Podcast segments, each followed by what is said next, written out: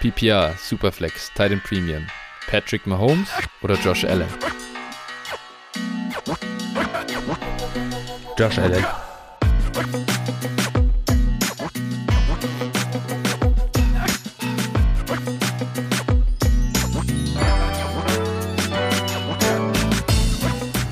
Servus und herzlich willkommen zu einer neuen Folge, einer ganz besonderen Folge, unserer Jubiläumsfolge der Nummer 100 von Dynasty Flow, der Dynasty Show von Phil und Flo. Hi Phil, na, wie geht's dir an diesem, ich möchte was sagen, historischen Abend? ja, sehr gut, er, erholt äh, zurück aus München der Kater ist besiegt, äh, so dass ich so, Finally. so, so, dass ich heute sogar sogar schon äh, sechs Stunden Steuerkram machen konnte. Also von daher, mh, mm, ja, sonst geht's mir gut. Ich freue mich auf die Folge, hab äh, richtig Bock drauf und äh, ähm, ja, bin gespannt, was es was die Folge so bringt. Da kann ich mich nur anschließen. Äh, wie, du musst mal bisschen, du musst mal jetzt ein bisschen Erfahrungen teilen. Du hattest ja so geile Hospitality-Tickets am Sonntag. Äh, wie war das denn so? Lass uns mal ein bisschen, nimm uns mal ein bisschen mit auf die Reise. Ja, mache ich auf jeden Fall gerne.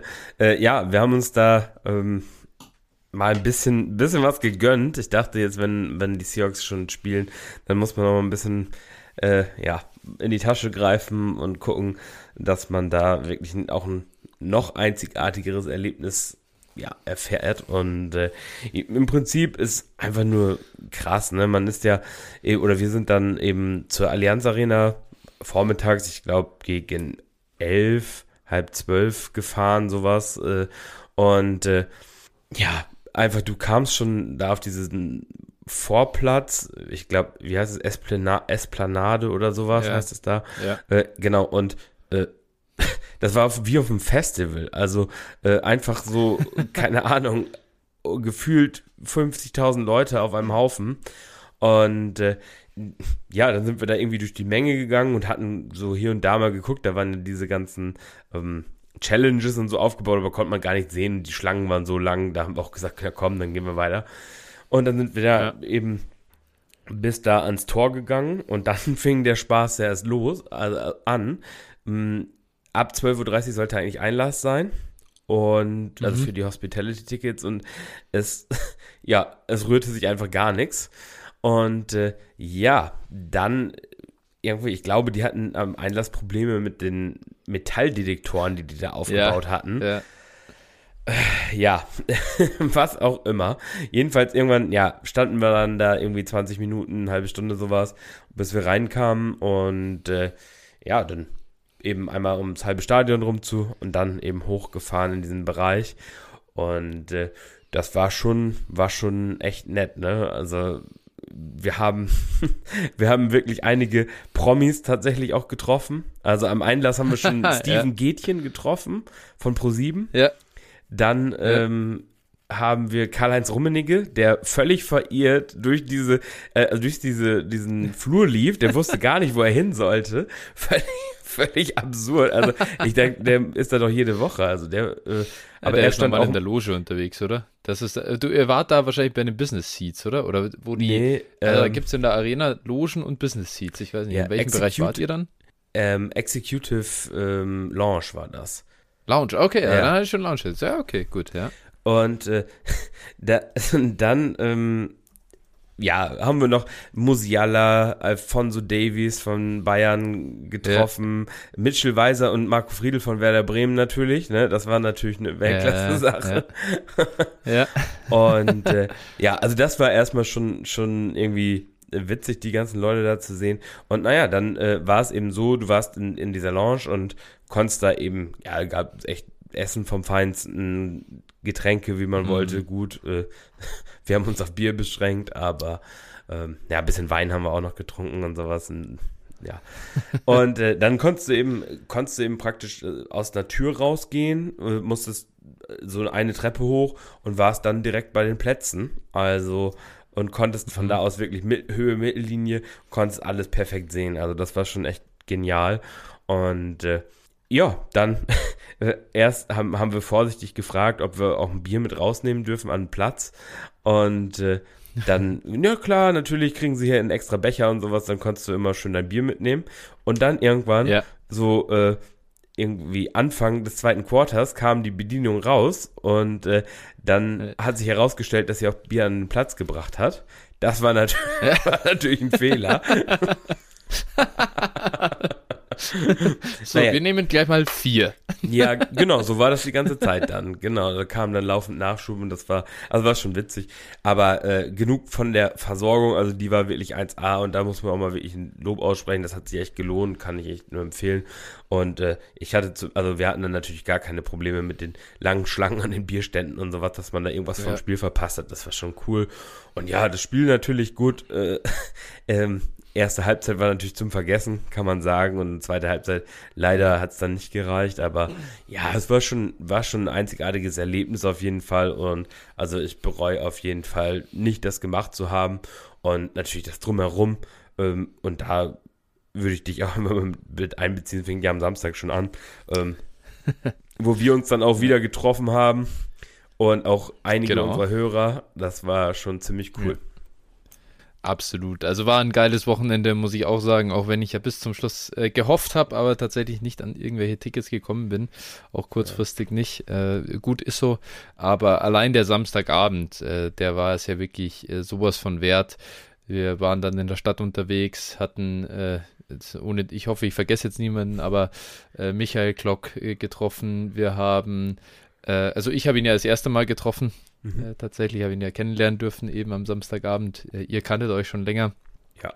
Dann äh, unseren Hörer Pitti getroffen, äh, Andyman haben wir getroffen. Alles wirklich richtig cool und hat mich, hat mich sehr gefreut, dass wir da einen schönen Abend einfach gemeinsam äh, verbringen konnten. Und äh, Nisko natürlich, äh, war auch ganz wichtig, den dann äh, zu späterer Stunde zwar erst, da sind wir dann äh, wirklich noch in die letzte äh, ja, Kneipe quasi noch weitergezogen, ne? aber das war halt auch, wenn er da nicht gewesen wäre, dann wären wir sicher auch nicht mehr hingegangen. aber äh, so dann, wenn es die Chance mal gibt und alle in München sind auf jeden Fall, dann nimmt man natürlich noch ein Bierchen mit. Und es war auch eine super Sache und ja, das war einfach, das war einfach so eine coole Atmosphäre. Ich war ja ich war nicht hundertprozentig fit irgendwie so den Tag über, dachte ich mir so, hm, ja, aber passt schon, gell? Und dann am Sonntag, ich hatte einfach, ich hatte keine Stimme mehr. Also ich konnte nicht reden. Es war so krass. Ich, ich saß hier zu Hause und dachte so, alter Scheiße, ich bring kein Wort raus.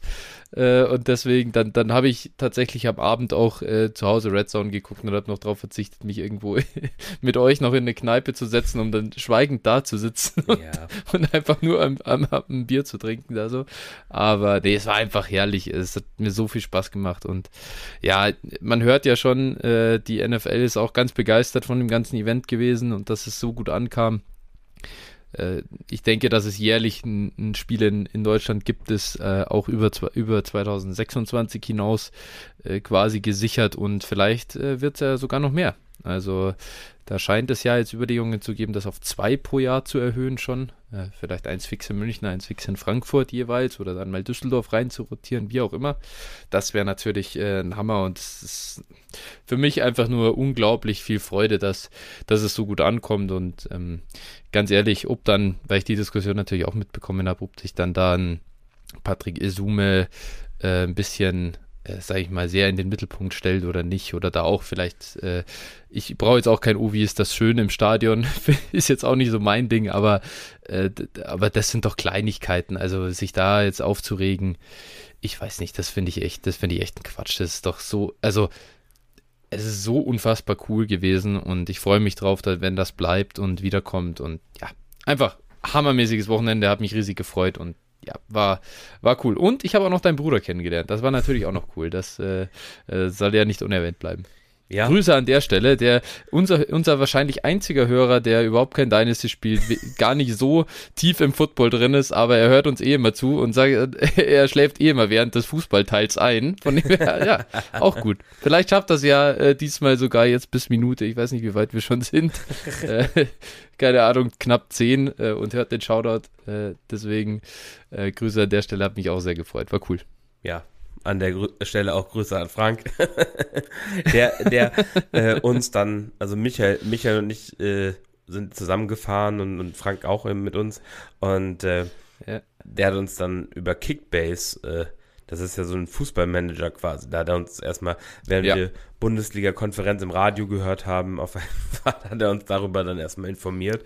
Also äh, ich muss jetzt nächste Saison da auch eine Liga spielen, also könnte sein, dass. äh, Also wenn ihr, wenn ihr dann noch einen Platz habt, ich bin dabei. Ja, ich habe okay. immer versucht, meine, meine Comunio-Liga auf, äh, auf Kickbase rum zu, über zu, also rüberzuziehen, weil es halt viel geiler ist vom, vom Scoring her und so, weil es halt mehr, weil es halt wie Fantasy Football im Prinzip gemacht ist. Ja. Und äh, ja, das habe ich nicht geschafft, die Leute da umzugewöhnen und ja, dann irgendwann ist das gestorben, daher why not, Alter. Bin ich zwar ein richtiger Dulli, so einer, der einfach nur irgendwie nach Name Value einkauft, aber ich hätte trotzdem Bock. Ja, ich habe schon, also ich habe schon, er hat mir das dann alles erklärt und habe ich an dessen schon eine Strategie ausgemacht, die, glaube ich, ganz gut funktioniert. Jedenfalls, Au. jedenfalls aber äh, ich denke schon, dass das klappen sollte. Da werde ich ihn dann nochmal drauf ein. Also Frank, wenn du das jetzt hörst, dann äh, mu musst du uns Ja. hier in eine Kickbase-Liga einladen, beziehungsweise sonst Ja. müssen wir eine Dynasty Flow äh, Kickbase-Liga gründen, wenn es Ja, noch mehr richtig, begeisterte richtig. Hörer gibt. Richtig. Das wäre natürlich auch witzig. Mhm. Das stimmt. Wir werden jetzt halt Frank testen. Er sagt immer, er hört jede Folge. Wir werden jetzt immer damit starten, bis er dann mal sagt, hey Jungs, cool. Genau. okay. Gut. Äh, ja, das so erstmal zur Einladung rund um das Münchenspiel. Ich glaube, äh, jetzt haben wir schon zehn Minuten. Wir müssen ja auch den Rest unseres Mailbags, der später kommt, noch ordentlich beantworten. Daher würde ich sagen, lass uns rübergehen ins nächste Segment. Und das ist erstmal das ganz, ganz große Danke an alle Supporter sowieso. Äh, anlässlich von 100 Folgen kann man da mal äh, nochmal einen ganz großen Shoutout bringen. Wir haben uns jetzt dagegen entschieden, jeden einzeln vorzulesen und haben uns auch dagegen entschieden, irgendwie die äh, größten Supporter vorzulesen, weil wir auch äh, da, da nicht eine, äh, wir wollen auch, wir freuen uns über jede Unterstützung und ähm, da einfach großes, großes Danke an alle. Ihr, diejenigen, die uns supporten, wissen es ähm, und es ist wirklich extrem äh, ja, wertgeschätzt von unserer Seite. Auf jeden Fall. Also auch von mir riesengroßes Dankeschön an alle, die, die uns supporten. Das äh, hilft uns natürlich ungemein einfach auch und ich sag mal motiviert auch ein Stück weit. Ne? Also das muss man einfach mal so sagen und dementsprechend vielen Dank an euch alle, die da irgendwie bei PayPal gespendet haben, bei äh, Patreon spenden, uns irgendwo auch Reviews geben und so. Das ist schon cool. Vielen Dank euch dafür. Absolut. Und das Einzige, was wir natürlich trotzdem immer machen, das ist eigentlich immer der Shoutout an die neuen Supporter oder an Leute, die irgendwo mal äh, jetzt su supportet haben seit der letzten Folge oder seit unserem letzten Shoutout eben. Und an der Stelle ganz großes Dankeschön an David, Mike, Oliver und Michael, neu dabei. Und ja, großes Danke. Vielen Dank euch. Gut, das zum großen Support. Und jetzt haben wir natürlich auch ein bisschen Tagesaktualität auf der Uhr. Äh, es war, äh, ich weiß gar nicht, wie war eigentlich dein Wochenende? Ich muss sagen, das, also mein Dynasty-Wochenende war wirklich überschaubar. Mm, Meins war eigentlich relativ okay. Also bitter natürlich die äh, Niederlage gegen dich. Ich war, im, Ja. ich, ich, ich war äh, in der IDP-Liga, habe ich mit 14 Punkten oder sowas verloren gegen dich. Ja, Devil-Liga, aber ja, mit Der- IDP dabei. Ja, mit genau, IDP, richtig, genau. Ja, ja. Und ich habe Mhm. Denzel Perryman nicht auswechseln können, weil ich es verkackt habe, weil einfach du kannst halt irgendwie äh, 28 Ligen nicht managen, wenn du gerade da in der Lounge sitzt und viel wichtigere Dinge zu tun hast. Das ist halt unmöglich. Und äh, Ja. hätte ich Perryman rausge äh, auf die Bank gesetzt und dafür Anzalone reingetan, dann hätte ich gewonnen, weil er 18 Punkte in unserem Scoring gemacht hat. Skandal hier an der Stelle. Ja, das, Das- ist natürlich richtig. Äh, Da unterschlägst du natürlich, dass ich Jack Sanborn und Cody Barton nicht drauf hatte, die jeweils, die zusammen, glaube ich, 50 Punkte gemacht haben als Linebacker. Ja gut, Aber darum geht's auch gar nicht. Darum geht's auch gar nicht. Du hättest, du hättest, das habe ich dann gesehen, du hattest noch Robert Quinn auf, dem, auf, der Bank, ne? Den hättest du zumindest bringen können. Nee, ich hab's einfach nicht, ich hab's einfach nicht gesehen. Ich habe Perryman übersehen. Das war, ja, du hast ja, du hast ja, aber du hast ja noch, hä? nee, der war ja raus. Ach, warte, der war ja hatten- out. Dann kannst du, Ach, wenn, wenn das Spiel ach so, der war ja dann schon, der war ja schon drin. Ach, ich dachte, ah ja, ja, ja, ja, right, right, right. äh, jetzt verstehe ich jetzt verstehe ich. Ich dachte, der hatte dann noch, der war, wurde dann outgeruled für das Monday Night, aber der war ja, Äh, der hat ja schon am Sonntag gespielt, Richtig. völlig richtig. Ja, okay. Ja, it is what it is, Ja, ne? Das ist natürlich bitter. Genau. Und ich hatte natürlich auch einen verletzten Cooper Cup. So. um zu den Oh News ja, zu kommen. genau.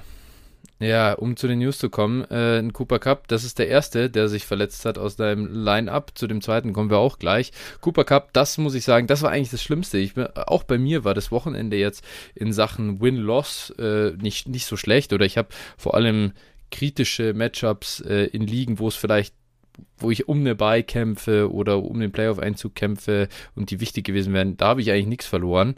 Ähm, aber besonders diese Cooper Cup-Verletzung, die tut mir schon extrem weh. Ich habe ihn auf drei Contender-Rostern oder äh, zwei Contender-Rostern plus der Downset Talk Bundesliga. Also äh, das sind jeweils ganz herbe Schläge ins Kontor und daher, da äh, gucke ich schon auch mit einem sehr weinenden Auge drauf. Wie sieht es denn da bei dir aus? Ja, also ich habe auch Cooper Cup auch, glaube ich, in drei Contender-Rostern, wenn ich mich nicht irre. Und äh, boah, ich habe sogar relativ aggressiv die letzten Wochen noch probiert, für ihn zu traden. Und viel, äh, viele haben sich wirklich geweigert. Ich bin euch so dankbar an der Stelle jetzt. Ähm, Ja.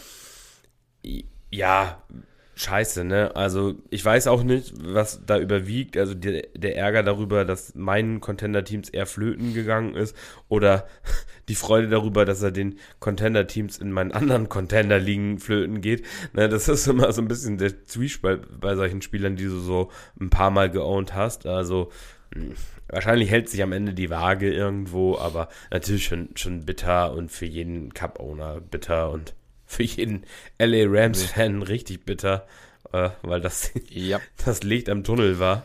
Und äh, ich glaube, die Saison ist jetzt auch beendet, wenn sie es nicht schon Ja, das war. ist vor allem, ich glaube, das ist vor allem auch das Problem, selbst wenn Cooper Cup, der geht jetzt auf IA, selbst wenn er nach vier Wochen wieder zurückkommen könnte und, oder nach fünf, jetzt haben wir ja noch fünf Wochen bis zu den Playoffs Ja. und dann in Woche 1 Playoffs wieder fit wäre, ich glaube nicht, dass er zurückkommt dieses Jahr. Ja, schwierig, schwierig. Also die werden ihn auf keinen Fall rushen, ne? Warum sollten sie? Ja. Also das, die Saison wird Das gelaufen sein. Äh, die die Ja. Saison wird zu dem Zeitpunkt gelaufen sein und dann werden sie ihn halt nicht, nicht äh, vorzeitig aufs Feld schicken. Glaube ich auch nicht. Mhm, ne. Was machst du jetzt mit ihm? Verkaufst du ihn dann jetzt aggressiv oder Ja, ist wie schwer, ne? gehst du vor? Ist, ist mega schwer, ne? Was, also was, was bekommt man für ihn, ist eben die Frage. Ich würde schon probieren. Ja, ich, wird, wird probieren, vielleicht, vielleicht gegen, keine Ahnung, vielleicht kriegt man Marquis Brown für ihn. mh, ja, Finde ich, vielleicht, für- ja, sicher kein blöder Move so im Prinzip, ja. also so, ist sicherlich nicht das gleiche High-End in dem Sinne, aber der kommt jetzt vielleicht in zwei Wochen zurück und kann dir Mhm. zumindest ein paar Punkte als Contender liefern. Sowas in die Richtung. Ich meine, mh, klar, wenn ich jetzt den zum Beispiel swappen kann für einen Devonta Adams oder sowas, wird, glaube ich, jetzt nicht mehr Ja. möglich sein. Eher nicht, aber Genau. irgendwie, oder ein Hopkins vielleicht. Sowas in die Das Richtung. Problem ist, die, die Spieler sind ja nicht bei dem, Yeah. bei denen, die jetzt äh, für Cooper Cup traden. Das ist ja wieder das Problem. Das heißt, du musst dann wieder jemanden finden, der gerade äh, ja einen, einen falschen Spieler quasi noch hat. Ja. Ich habe zum Beispiel an, na, nee, das stimmt nicht. Äh, bei mir, es hat wieder jemand für Brees Hall, für meinen verletzten Brees Hall, glaube ich, angefragt und wollte mir Sieg Elliott, äh, Ja. Cordell Patterson und und Aaron Jones oder irgendwie sowas. Ich, ich weiß es nicht mehr genau. Also war halt so ein Win-Now-Ding, wo ich mir dann gesagt nee, passt schon. Aber unabhängig davon, also man kann, aber einen Cooper Cup kannst du ja eigentlich nur an jemanden verkaufen, der so jemand wie du in der IDP, in unserer anderen IDP-Liga, der dieses Jahr eigentlich schon Contender sein wollte, aber dann so die Verletzungsseuche hatte, du hast ja, Ja. eigentlich ein super gutes Roster, du wirst nächstes Jahr Contender sein Ja. und dann kannst du halt nochmal Cooper Cup riden. Und wenn du jetzt, du hast eh schon einen Contender-Roster eigentlich gebaut, du wirst schon irgendwie einen Producer zum Beispiel noch haben. Weil du nicht alle verkaufst, äh, weil du ja die auch irgendwie nächstes Jahr haben willst. Ja. Und deswegen, da kann man halt mal anfragen. Aber das sind halt echt schwere, äh, schwere Deals. Ja, guck mal, in der Liga habe ich ihn noch direkt angeboten bekommen. kann ich ja mal aus dem Ja, Nähkästchen, echt, oder? kann ich aus dem Nähkästchen plaudern. Geil. Ähm, Ja. So, und äh, aber für Amon Ra St. Brown. Und da natürlich, da sage Ja, ich jetzt, ja, äh. Amon Ra St. Ja, ja. Brown Owner, also wahrscheinlich nicht mal ohne Verletzung vom Cup hätte, hätte ich mich schon schwer getan. nee. Aber äh, ja, wie gesagt, aber mit Verletzung natürlich völlig uninteressant, so, so ein Deal. Aber ne, Ja. das ist, ist tatsächlich so. Da Nee, kannst du halt, ja, ja. da kannst du halt im Prinzip, äh, kannst du, entweder kannst du für einen Pick halt verkaufen, Mhm. Also wenn du jetzt einen Pick hast und sagst, sagt der andere, komm, ich, ich will halt einfach nur Liquidität für ihn, weil damit kann ich mir wieder was anderes kaufen. Ja. Oder du kaufst halt wirklich, äh, du kaufst halt wirklich sonst noch irgendeinen anderen Aging-Wett ein oder halt, ja gut, einen jüngeren Spieler, aber der halt nicht so gut ist, wie auch immer, dann ist halt immer schwer, dann die Difference-Making Production zu bekommen. Amon Ra, klar, das ist, ich glaube, das ist unrealistisch. Denkt er, also Cooper Cup wird sich wahrscheinlich im Dynasty Ranking relativ schnell um Wide Receiver, ja, 14, 15 rum einordnen. Ja, Mann ist, wie alt ist er jetzt? 30? Wollte ich gerade sagen, der ist doch auch nicht mehr der Jüngste. Also, ja, wir, wir müssen, müssen viel. Ich glaube, Cooper Cups Skillset altert relativ okay. Also, ich habe da Ja. jetzt nicht so einen riesen Panik bei ihm, dass er schlecht altert, aber nichtsdestotrotz, wir haben es schon häufig gesehen, wie schnell es dann gehen kann. Eine Verletzung jagt die nächste und vorbei ist die Karriere. Siehe zum Beispiel Julio, AJ Green und solche Michael Kandidaten. Bitte? Michael Thomas. Ja, Michael Thomas, gut, sieht auch so aus. Ja, dementsprechend, äh, ja, es kann eben manchmal schnell gehen und deswegen äh, wird Cooper Cup, denke ich schon, also eine Offseason vielleicht sogar wieder aus den Top 20 fallen. Schauen wir mal, also wie, wie äh, schlimm das Ganze aussieht. Gut, Top 20, ja, pff, aber könnte eng werden. ja, schwer. Also, Ja, 15, also ich 16 glaube, wenn du hier so, wenn, wenn du guckst, also ich, ich kann mir nicht vorstellen, dass äh, Cup sich vor Olave, Wilson, London, Metcalf, äh, äh, Amon Ra eben, Higgins und so weiter, das, hinter die wird er alle fallen. Ja. Und, und dann und dann hast du vorne drin einen Dix, einen Hill, sind beide ein bisschen jünger. Er wird da halt mit Adams dann mitschwimmen. Adams ist halt jetzt noch, hat noch mehr Value, weil er halt fit ist und produziert. Und Cup verliert halt das Wertvollste, was an seinem Profil einfach war, dass er dich dieses Jahr zur Championship tragen kann oder halt dabei helfen kann. Ähm, das verliert er jetzt und das ist Ja. schon extremst bitter. Ja. Ja, wahrscheinlich bleibt dir in den meisten Fällen bei Cooper Cup im Moment nicht viel übrig, als zu sagen, ich setze ihn auf IR und warte, was passiert. Und wenn es gut läuft, kann ich nächstes Jahr nochmal angreifen. Also, wenn, wenn man jemanden findet, der aus irgendwelchen Gründen jetzt dir sagt, äh, klar, ich gebe dir dafür Amon Ra, ich gebe dir dafür Metcalf, ich gebe dir dafür Olave, Wilson, whatever, Alter, verkauf ihn immer. Das vielleicht, das sei gesagt. Auch ein Davante Adams, wie du gesagt hast, auch verkaufen, klar. Ähm, Amari Cooper würde ich auch wahrscheinlich im Zweifel mal, wenn ich wirklich die Production brauche, Ja. dann würde ich auch, dann würde ich auch das machen. Und so. da- und das da- ist, das ist wahrscheinlich ein reeller, das ist wahrscheinlich so ein reeller äh, Preis, wo du sagen kannst, dieses Regal kannst du vielleicht greifen, Ja. kannst ihn bekommen, äh, halte ich nicht für ausgeschlossen. Vielleicht irgendwie so ein Cortland Sutton oder sowas, der äh, an sich, ja, natürlich sah jetzt die letzten Spiele nicht so ganz gut aus. Ich glaube, es wird aber auch wieder ein bisschen nach oben gehen. Also sowas aus diesem Judy, Regal. Judy ist jetzt raus. Judy ist Ich mein, raus, genau. äh, es ist, äh, natürlich wird Sutton jetzt ganz, klar, okay, das tut jetzt schon weh, vielleicht kriegst du dann wenigstens noch ein bisschen was zurück, so, das äh, kann ich mir dann schon vorstellen, aber ja, ja. ich hätte halt bei Sutton zum Beispiel als, als aus Prozesssicht Angst, dass er mir halt dann gar nichts gebracht hat, der Deal. Und das Ja, ist also, ist eben die Frage, wie dringend du was brauchst. Ne? Wenn du jetzt Genau. halt alles auf dieses Jahr ausgelegt hast, kann es natürlich schon auch manchmal Sinn ergeben und kein anderer Trade möglich ist. Ja. Das ist, äh, genau. Ja, ist immer, ist immer natürlich individuell zu be betrachten. Genau, richtig. Ähm, so, das dazu. Äh, dann haben wir, ich, wir haben es hier Triple Titan Dilemma genannt. Seit unserer letzten Folge ging Darren Waller auf IR. Zach Ertz hat sich Season Ending verletzt und Dallas Goddard ist auch erstmal raus. Ich glaube in der Schulterverletzung, richtig? Ja, so habe ich es auch gelesen. So, äh, also wenn ich das anschaue, dann ist auf jeden Fall das Value over Replacement Level von Kelsey mittlerweile nicht mehr, glaube ich, zu bemessen. äh, und äh, Mark Andrews, Mark Andrews ja auch angeschlagen, also da muss man mal sehen, wie er jetzt zurückkommt. Ich gehe davon aus, dass das Rest of Season passt, aber äh, ja, jetzt ist es so wirklich, hast du einen dieser beiden Titans, ja oder nein? Äh, wenn ja, überragend, wenn nein, äh, hast du ein Problem. Und äh, das ist natürlich jetzt wirklich, äh, also, boah, unfassbar. Äh, absolutes Wasteland, ähm, keine Ahnung. Wenn du jetzt einen derjenigen hast, dann ist auch, du bist eigentlich ausgeliefert. Du kannst eigentlich auch nicht wirklich was machen, oder? Nö, also du kannst vielleicht noch für einen Njoku traden oder sowas, ah, der dir vielleicht noch mal ein bisschen was bringt, aber pff, ist schwer, ne? ja. Also unfassbar, wenn du da jetzt Production willst. Ich, ich weiß nicht, ich weiß nicht, welche Route man gehen will. Ich habe versucht, gerade heute, gestern aggressiv versucht, für, oder was ist aggressiv, aber in jeder Liga Angebot für Greg Dulcich rausgeschickt, weil ich ihn einfach so äh, cool finde. Ähm, und auch das ist natürlich ein Spieler, der wird dir jetzt Rest of Season keine äh, super Zahlen da auflegen. Ähm, dafür zu inkonstant, die ganze Denver Offense da und so weiter, aber oder halt höchstwahrscheinlich nicht, das ist ja immer eine Wahrscheinlichkeit, aber ja, du bist angeschissen, ganz ehrlich, wenn das jetzt passiert ist, du bist echt angeschissen und musst gucken, du bist, du pantest halt jetzt die Position im Prinzip. Du kannst einen Foster Moreau jetzt irgendwie holen und hoffen, dass er jede Woche einen Touchdown fängt, wenn du ihn brauchst. Äh, ja, aber Trey McBride natürlich ist jetzt interessanter Spieler, aber wie, was wird der jetzt liefern? Ganz ehrlich, puh, ja. ich bin auch skeptisch. Also wirklich für mich die einzigen Alternativen wirklich jetzt Hawkinson natürlich spannend geworden oder ne, ja. ist spannender, äh, wie eben gesagt, ein Joku, der vielleicht jetzt auch so ein bisschen vom Radar bei einigen verschwunden ist. Fryer Muse ist noch ganz okay. Ähm, so und dann. Dalton Schulz ist wieder Dalton da. Schulz, genau. Ja, den Deck genau. ist da der und Dalton Schulz ist da. Das, das ist so ein bisschen der Kai aus der Kiste.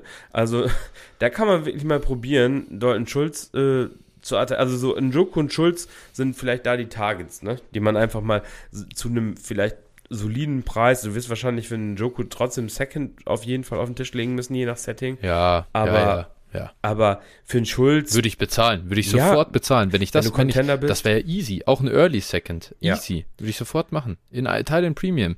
Ja. Der ist den Pick wert. Ja. Glaube ich schon. Ja, denke ich auch. Ähm, genau. Das Njoku und, und wie gesagt, Dalton Schulz ist dann vielleicht so ein bisschen kostengünstiger. Das sind so die, die Targets, die man haben kann. Aber hm. oft sind sie eben in, in Rostern, die äh, schon relativ gut sind. Aber mehr, mehr es nicht, ne? Also mehr ist dann wirklich, ähm, ja, man kann, man kann vielleicht probieren, jetzt die Kmet-Welle zu reiten, aber ob das so, ob das so von konstant sein wird, wage ich mal zu bezweifeln. Der Cell des Todes, ganz ehrlich. Äh, ja, für mich auch. Gold Kmet, äh, das, das ist, das ist äh, fünf Touchdowns in drei Wochen, oder? Ich weiß nicht, irgendwie so. Ja. Äh, in Busted Coverages reingelaufen. Ähm, ja, nee, also wenn ihr, also gut, ich will, wie, wie, gesagt, das ist eine ganz, äh, wir kommen ja später im Mailback dazu, Spielerevaluation, das ist nicht das, wie wir uns hier von allen anderen abheben oder was unsere äh, große Edge ist, daher hört, was das angeht, nicht unbedingt immer äh, drauf, was ich hier sage, aber äh, also ich weiß nicht, was ist mehr fluky als das, was er da im Moment irgendwie auflegt. Ja, voll, bin ich ja bei dir.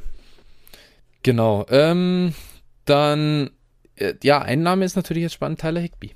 Also, äh, Cooper Cup ja, verletzt. Ja, stimmt. Ja. Ja, und der kann noch. Ist, ne, ist immer fluky, der Typ und so. Das, das, genau, genau. Ist immer fluky und so. Aber kann man jetzt auf jeden Fall probieren, wenn man echt äh, ein Problem auf Tight hat. Wen würdest du, wen würdest du eher ertraden in der Rams Offense? Ähm, Van Jefferson oder Skoronik? Oder äh, vom Wafer holen. Sagen wir mal so. Äh, ich glaube Skoronic. Ja, mal spannend, ne? Also ich bin da auch noch ein bisschen unentschlossen. Ähm, also, also niemanden halt im Prinzip. Ja. Das ist kein Spieler, den ich ja. roster. Ja. So, beide nicht. Nee, kein Interesse dran.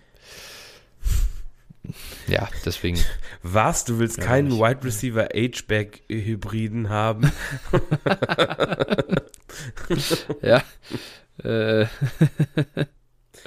Oder ist Tutu Edwards? Naja. Ja, ja. Tutu Edwards Let's go. Let's, let's, let's ride. Let's ride. Also. Tutu Edward Country, let's ride. Ja. Okay, also, naja, gut. Äh, das sind unsere News der Woche. Relativ traurig, aber damit belassen wir es auch. Und ich würde sagen, damit gehen wir rüber zur Werbung. Und Phil, wo kann man uns denn folgen? Bei Twitter, at DynastyFlow, äh, dir, 49erFlow, mir, at Phil81190 Und ja, an der Stelle auch nochmal vielen Dank für die Glückwünsche. Ach, ja. Es hat geklappt. und äh, kommt gerne in unseren Discord-Channel, gebt uns Reviews bei den gängigen Plattformen und unterstützt uns auch gerne, wie es schon einige sonst tun, äh, auch bei den gängigen Plattformen, Flo, die da wären. Patreon.com slash dynastyflow und paypal.me slash dynastyflow. Vielen, vielen Dank an alle Supporter, wie vorhin schon genannt. Und hast du uns, hast du schon um Reviews gebeten eigentlich?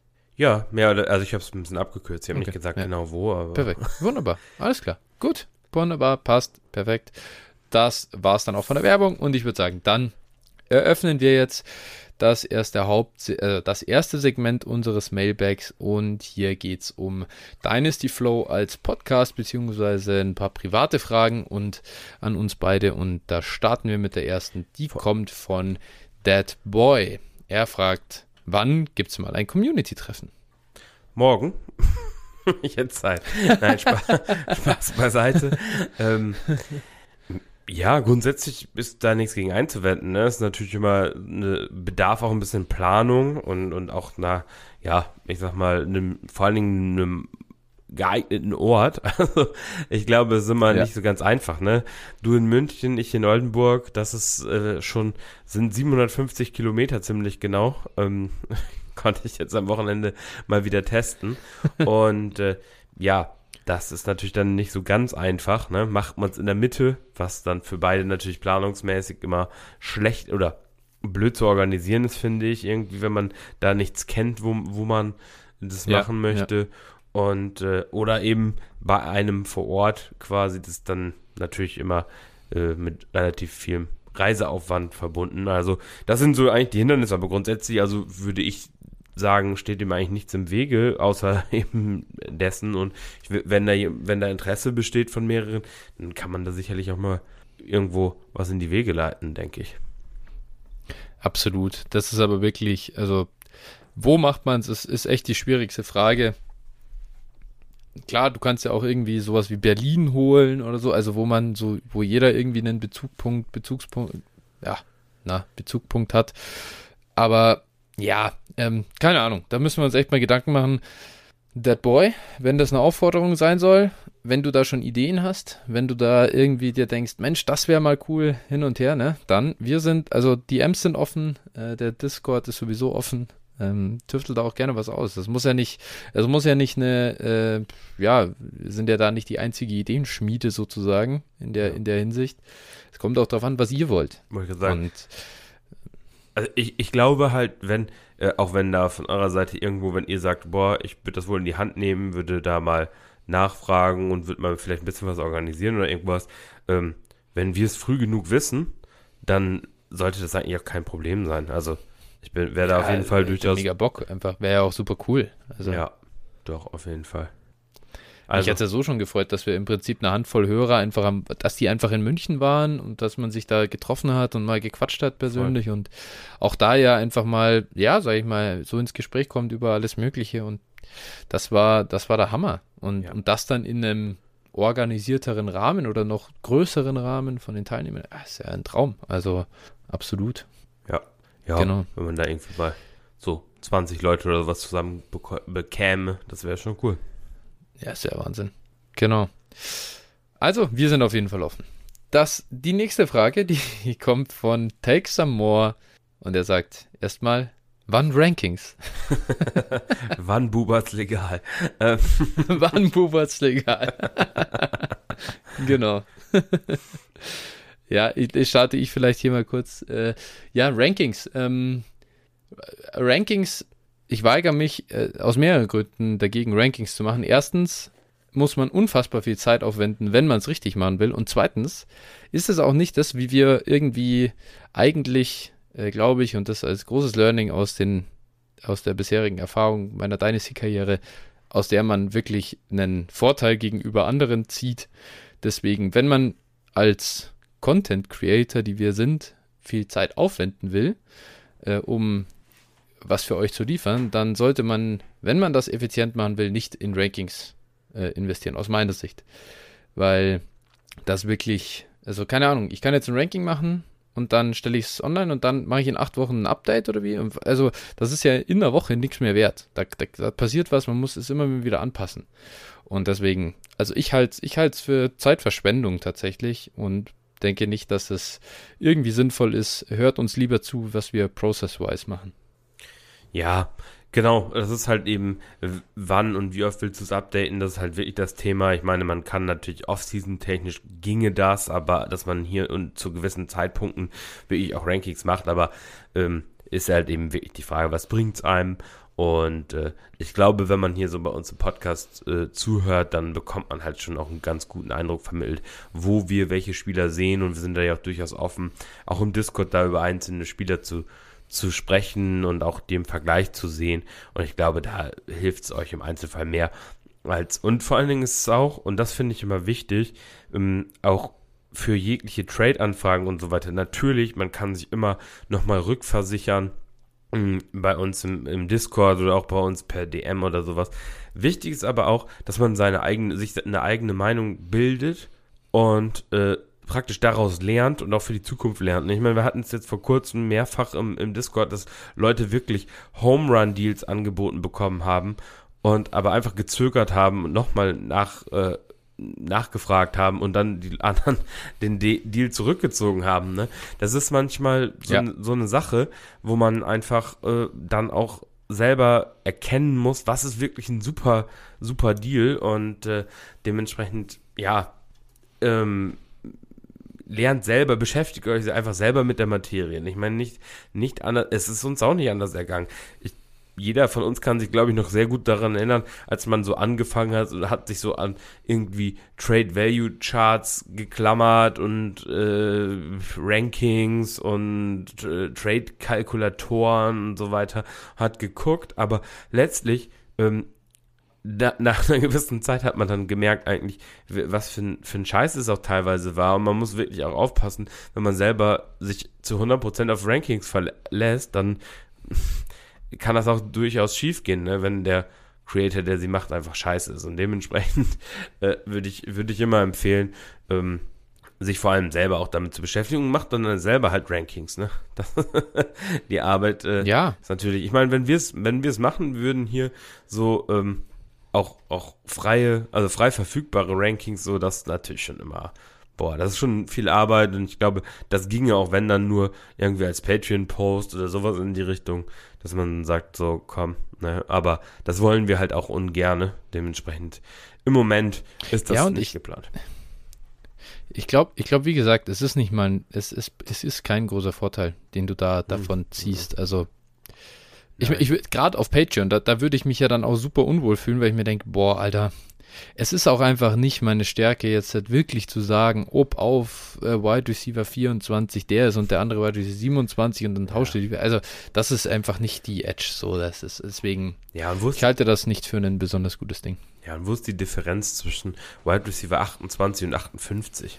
Also, das ist, ja. das ist halt manchmal enger beieinander, als man überhaupt denken kann. Und deswegen wirkt es manchmal so, als ob die Value-Differenz zum Beispiel sehr groß ist und gerade so im, im Receiver-Bereich, so ich sag mal, vielleicht ab 30 bis 60 oder so ist alles sehr dicht beieinander oftmals und deswegen einfach, ja, Rankings sind zwar und, okay, aber nicht das Allheilmittel. Und du musst zu Rankings, in dein, es ist ja kein, also Rankings überhaupt in Dynasty zu machen, kommt ja deswegen, weil es natürlich in Redraft schon immer gibt. Mhm. Und da ist es ja auch logisch. Mhm. Da hat jeder, also du hast es ja in unserer allerersten Folge schon gesagt, äh, wie sagt, na verdammt, jede Katze jagt das gleiche.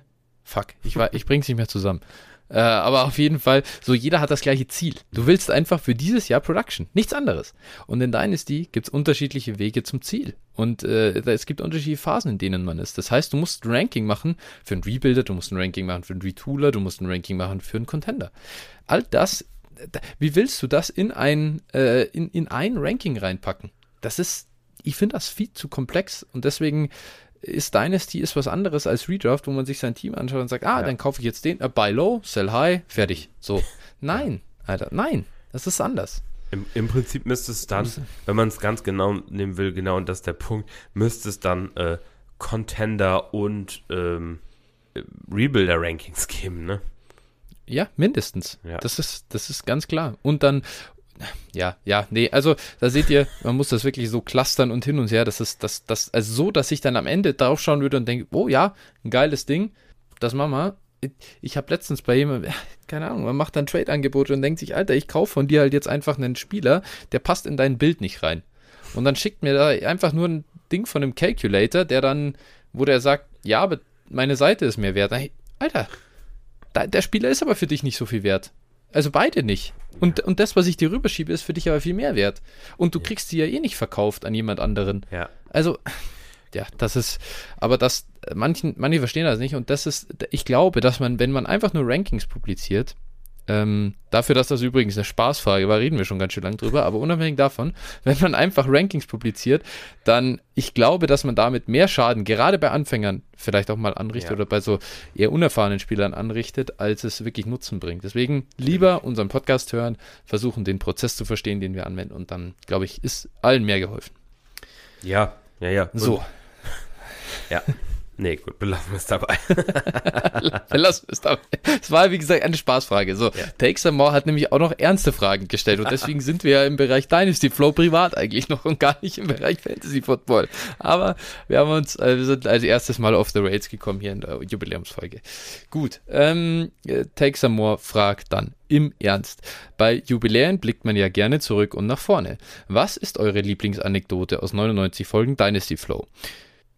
Starten wir mal mit der. Es kommt noch mehr. Aber so, Phil, was ist denn deine Lieblingsanekdote aus den ganzen äh, Folgen? Ach Gott, also ich glaube, so als Anekdote, ich habe so ein bisschen was vorbereitet. Eigentlich wollte ich das gerade schon zu Anfang, aber dann sind wir so ein bisschen drüber. Ich wollte eigentlich auch noch ein bisschen was dazu sagen und eigentlich nur mal so ein bisschen, ähm, vielleicht mache ich das an der Stelle einfach mal, so ein bisschen erzählen, ja, perfekt, eigentlich, perfekt. Wie, wie das eigentlich zustande kommt, weil ich glaube, das ist vielen so, also wir haben schon häufiger erzählt, wie wir uns kennengelernt haben und sowas, aber es ist einfach total lustig, ne? Wir haben dann irgendwie, ähm, ich weiß gar nicht, das klingt jetzt ja, wir haben dann irgendwie Handynummern ausgetauscht und haben dann häufiger eigentlich mal so über, also über Dynasty-Content. Ja. Äh, am Anfang haben wir, also wir haben ja am Anfang noch immer über Discord geschrieben. Ja, am Anfang, genau, ganz, ja los, ganz ne? Anfang, genau, aber ja. dann irgendwann, also wo es dann, wo es ernster wurde, huiuiui, da, äh, da, äh, haben, haben wir den Handynummern getauscht und haben dann halt via WhatsApp dann auch viel geschrieben und sowas. Und dann, ich habe es heute nämlich extra nochmal nachgelesen, äh, hast du am 15.02. geschrieben, äh, also 15.02.2021 müsste es gewesen sein. Äh, ich wollte schon, ja. schon immer einen Podcast starten, seit 15 Jahren, seitdem ich meinen ersten iPod hatte. so, oh, True. So, und, und dann ähm, kam es eben zustande und äh, ja, hat sich dann entwickelt, diese Gedanken und haben, ich sag mal, dann haben wir eigentlich äh, alles festgelegt, haben uns Gedanken gemacht über äh, Themen und Inhalte, was wir auf keinen Fall wollten und so weiter. Und äh, Übrigens auch bis, bis heute eigentlich uns auch ziemlich gut gelungen. Sowas, wir wollten auf keinen Fall Starts, ja. Und Rankings und so weiter. das ist schon, ja. schon ziemlich gut, ziemlich gut ja. äh, gegangen. Ja, dann haben wir uns über Namen und äh, Intro und Musik und so weiter Gedanken gemacht, weil ja. letztlich, wenn du einen Podcast hast, ich sag mal, ich glaube, dass die Themen waren für uns relativ einfach zu greifen und, und auch relativ einfach ja. äh, wussten wir, worüber wir reden wollten und, und was wir darüber reden wollten. So, ich glaube, das war eigentlich gar nicht die Schwierigkeit. Das drumherum, diese ganze Organisation, war eigentlich echt die, ja. das Wilde. Nee, und dann haben Aber wir. Das liegt nicht bei, beide, beide, bei uns beiden nicht im Blut, ja. Nee, nee, nee, so. genau. Und dann haben wir irgendwie, äh, keine Ahnung, da so ein bisschen Brainstorming veranstaltet und das Logo und allem drum und dran, da hast du noch Entwürfe besorgt und also wirklich, ja. ja. Äh, also da steckt, da steckte tatsächlich, auch wenn man das, wenn man das gar nicht immer so glauben mag, aber das steck, steckte tatsächlich schon auch eine Menge Hirnschmalz, Zeit und, und äh, Diskussion und äh, ja, ja. Überlegungen hinter, ne? Das muss man hier. Das war, also, das war, es war, ah, nee, nee, das war ja nicht die erste Covid, das war die zweite, dritte, vierte, keine Ahnung, das war ja der zweite Covid-Winter, ne? 2021. Also, aber da waren ja. wir safe auch, äh, hingen wir safe im, ja, also Lockdown, wie auch ja. immer, Ausgangsbeschränkung, keine Ahnung. Also war schon der Großteil hat sich zu Hause abgespielt. Da haben wir jetzt natürlich schon noch relativ viel Zeit investiert. Und ich kann mich erinnern, wir haben mal vor, ich weiß nicht wie viele Wochen, irgendwann in der Offseason haben wir auf jeden Fall mal die anderen Entwürfe äh, von unserem, von unserem Logo zum Beispiel geshared, so die anderen Farbgebungen. Und ja. da haben wirklich alle gesagt, ja Gott sei Dank habt ihr echt für das entschieden. Ne? Die anderen waren ja totaler Müll. Ja. ja. ja. Nee, genau. Und äh, ja, dann haben wir am, am 4.3. tatsächlich schon die erste Folge aufgenommen. Ne? Haben wir gesagt, okay, ja. Ähm, ja, ich sag mal, das, das Gute war, du, du konntest so ein bisschen schneiden und solche Sachen, oder beziehungsweise kannst du immer noch.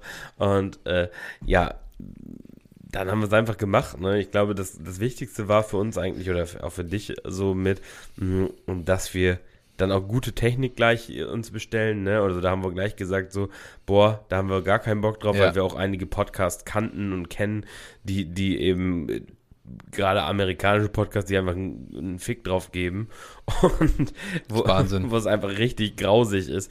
Und da haben wir dann äh, gesagt, okay, nee, das wollen wir. Und äh, ja, in der Zwischenzeit, und da will ich gar nicht, vielleicht startest du einfach sonst mal mit deiner Lieblingsanekdote und dann kann ich vielleicht noch ein bisschen ergänzen.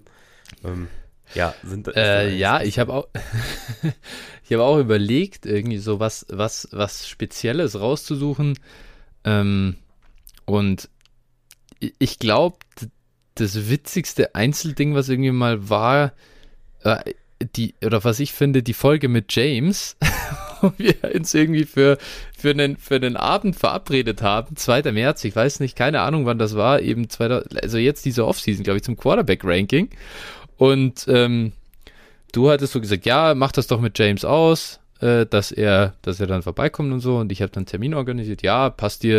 Und dann habe ich ihm geschrieben, ich glaube, ich weiß nicht, passt dir Dienstag, der 2. März oder keine Ahnung. Auf jeden Fall hat halt, es war halt kein Dienstag, es war halt ein Mittwoch. Äh, oder anders, keine Ahnung, irgendwie war halt so. Dann war auf jeden Fall dieser ähm, zweite, dritte gekommen. Wir so, ja, okay, jetzt geht's dann los und ich schreibe dann irgendwie, keine Ahnung, zehn Minuten vor Aufnahmebeginn oder so, schreibe ich dann James, hey, ja, also hier ist übrigens der Link zu unserer Aufnahme. Wir sind schon mal ready, falls du auch äh, Zeit hast. Und ja, freue mich auf die Aufnahme. Und er so, heute? und ich so, und er sagt, du hast doch, also wir haben doch, wir waren doch, wir sind doch für morgen verabredet. Und ich so, Alter, was? so wir alle ready und, und er.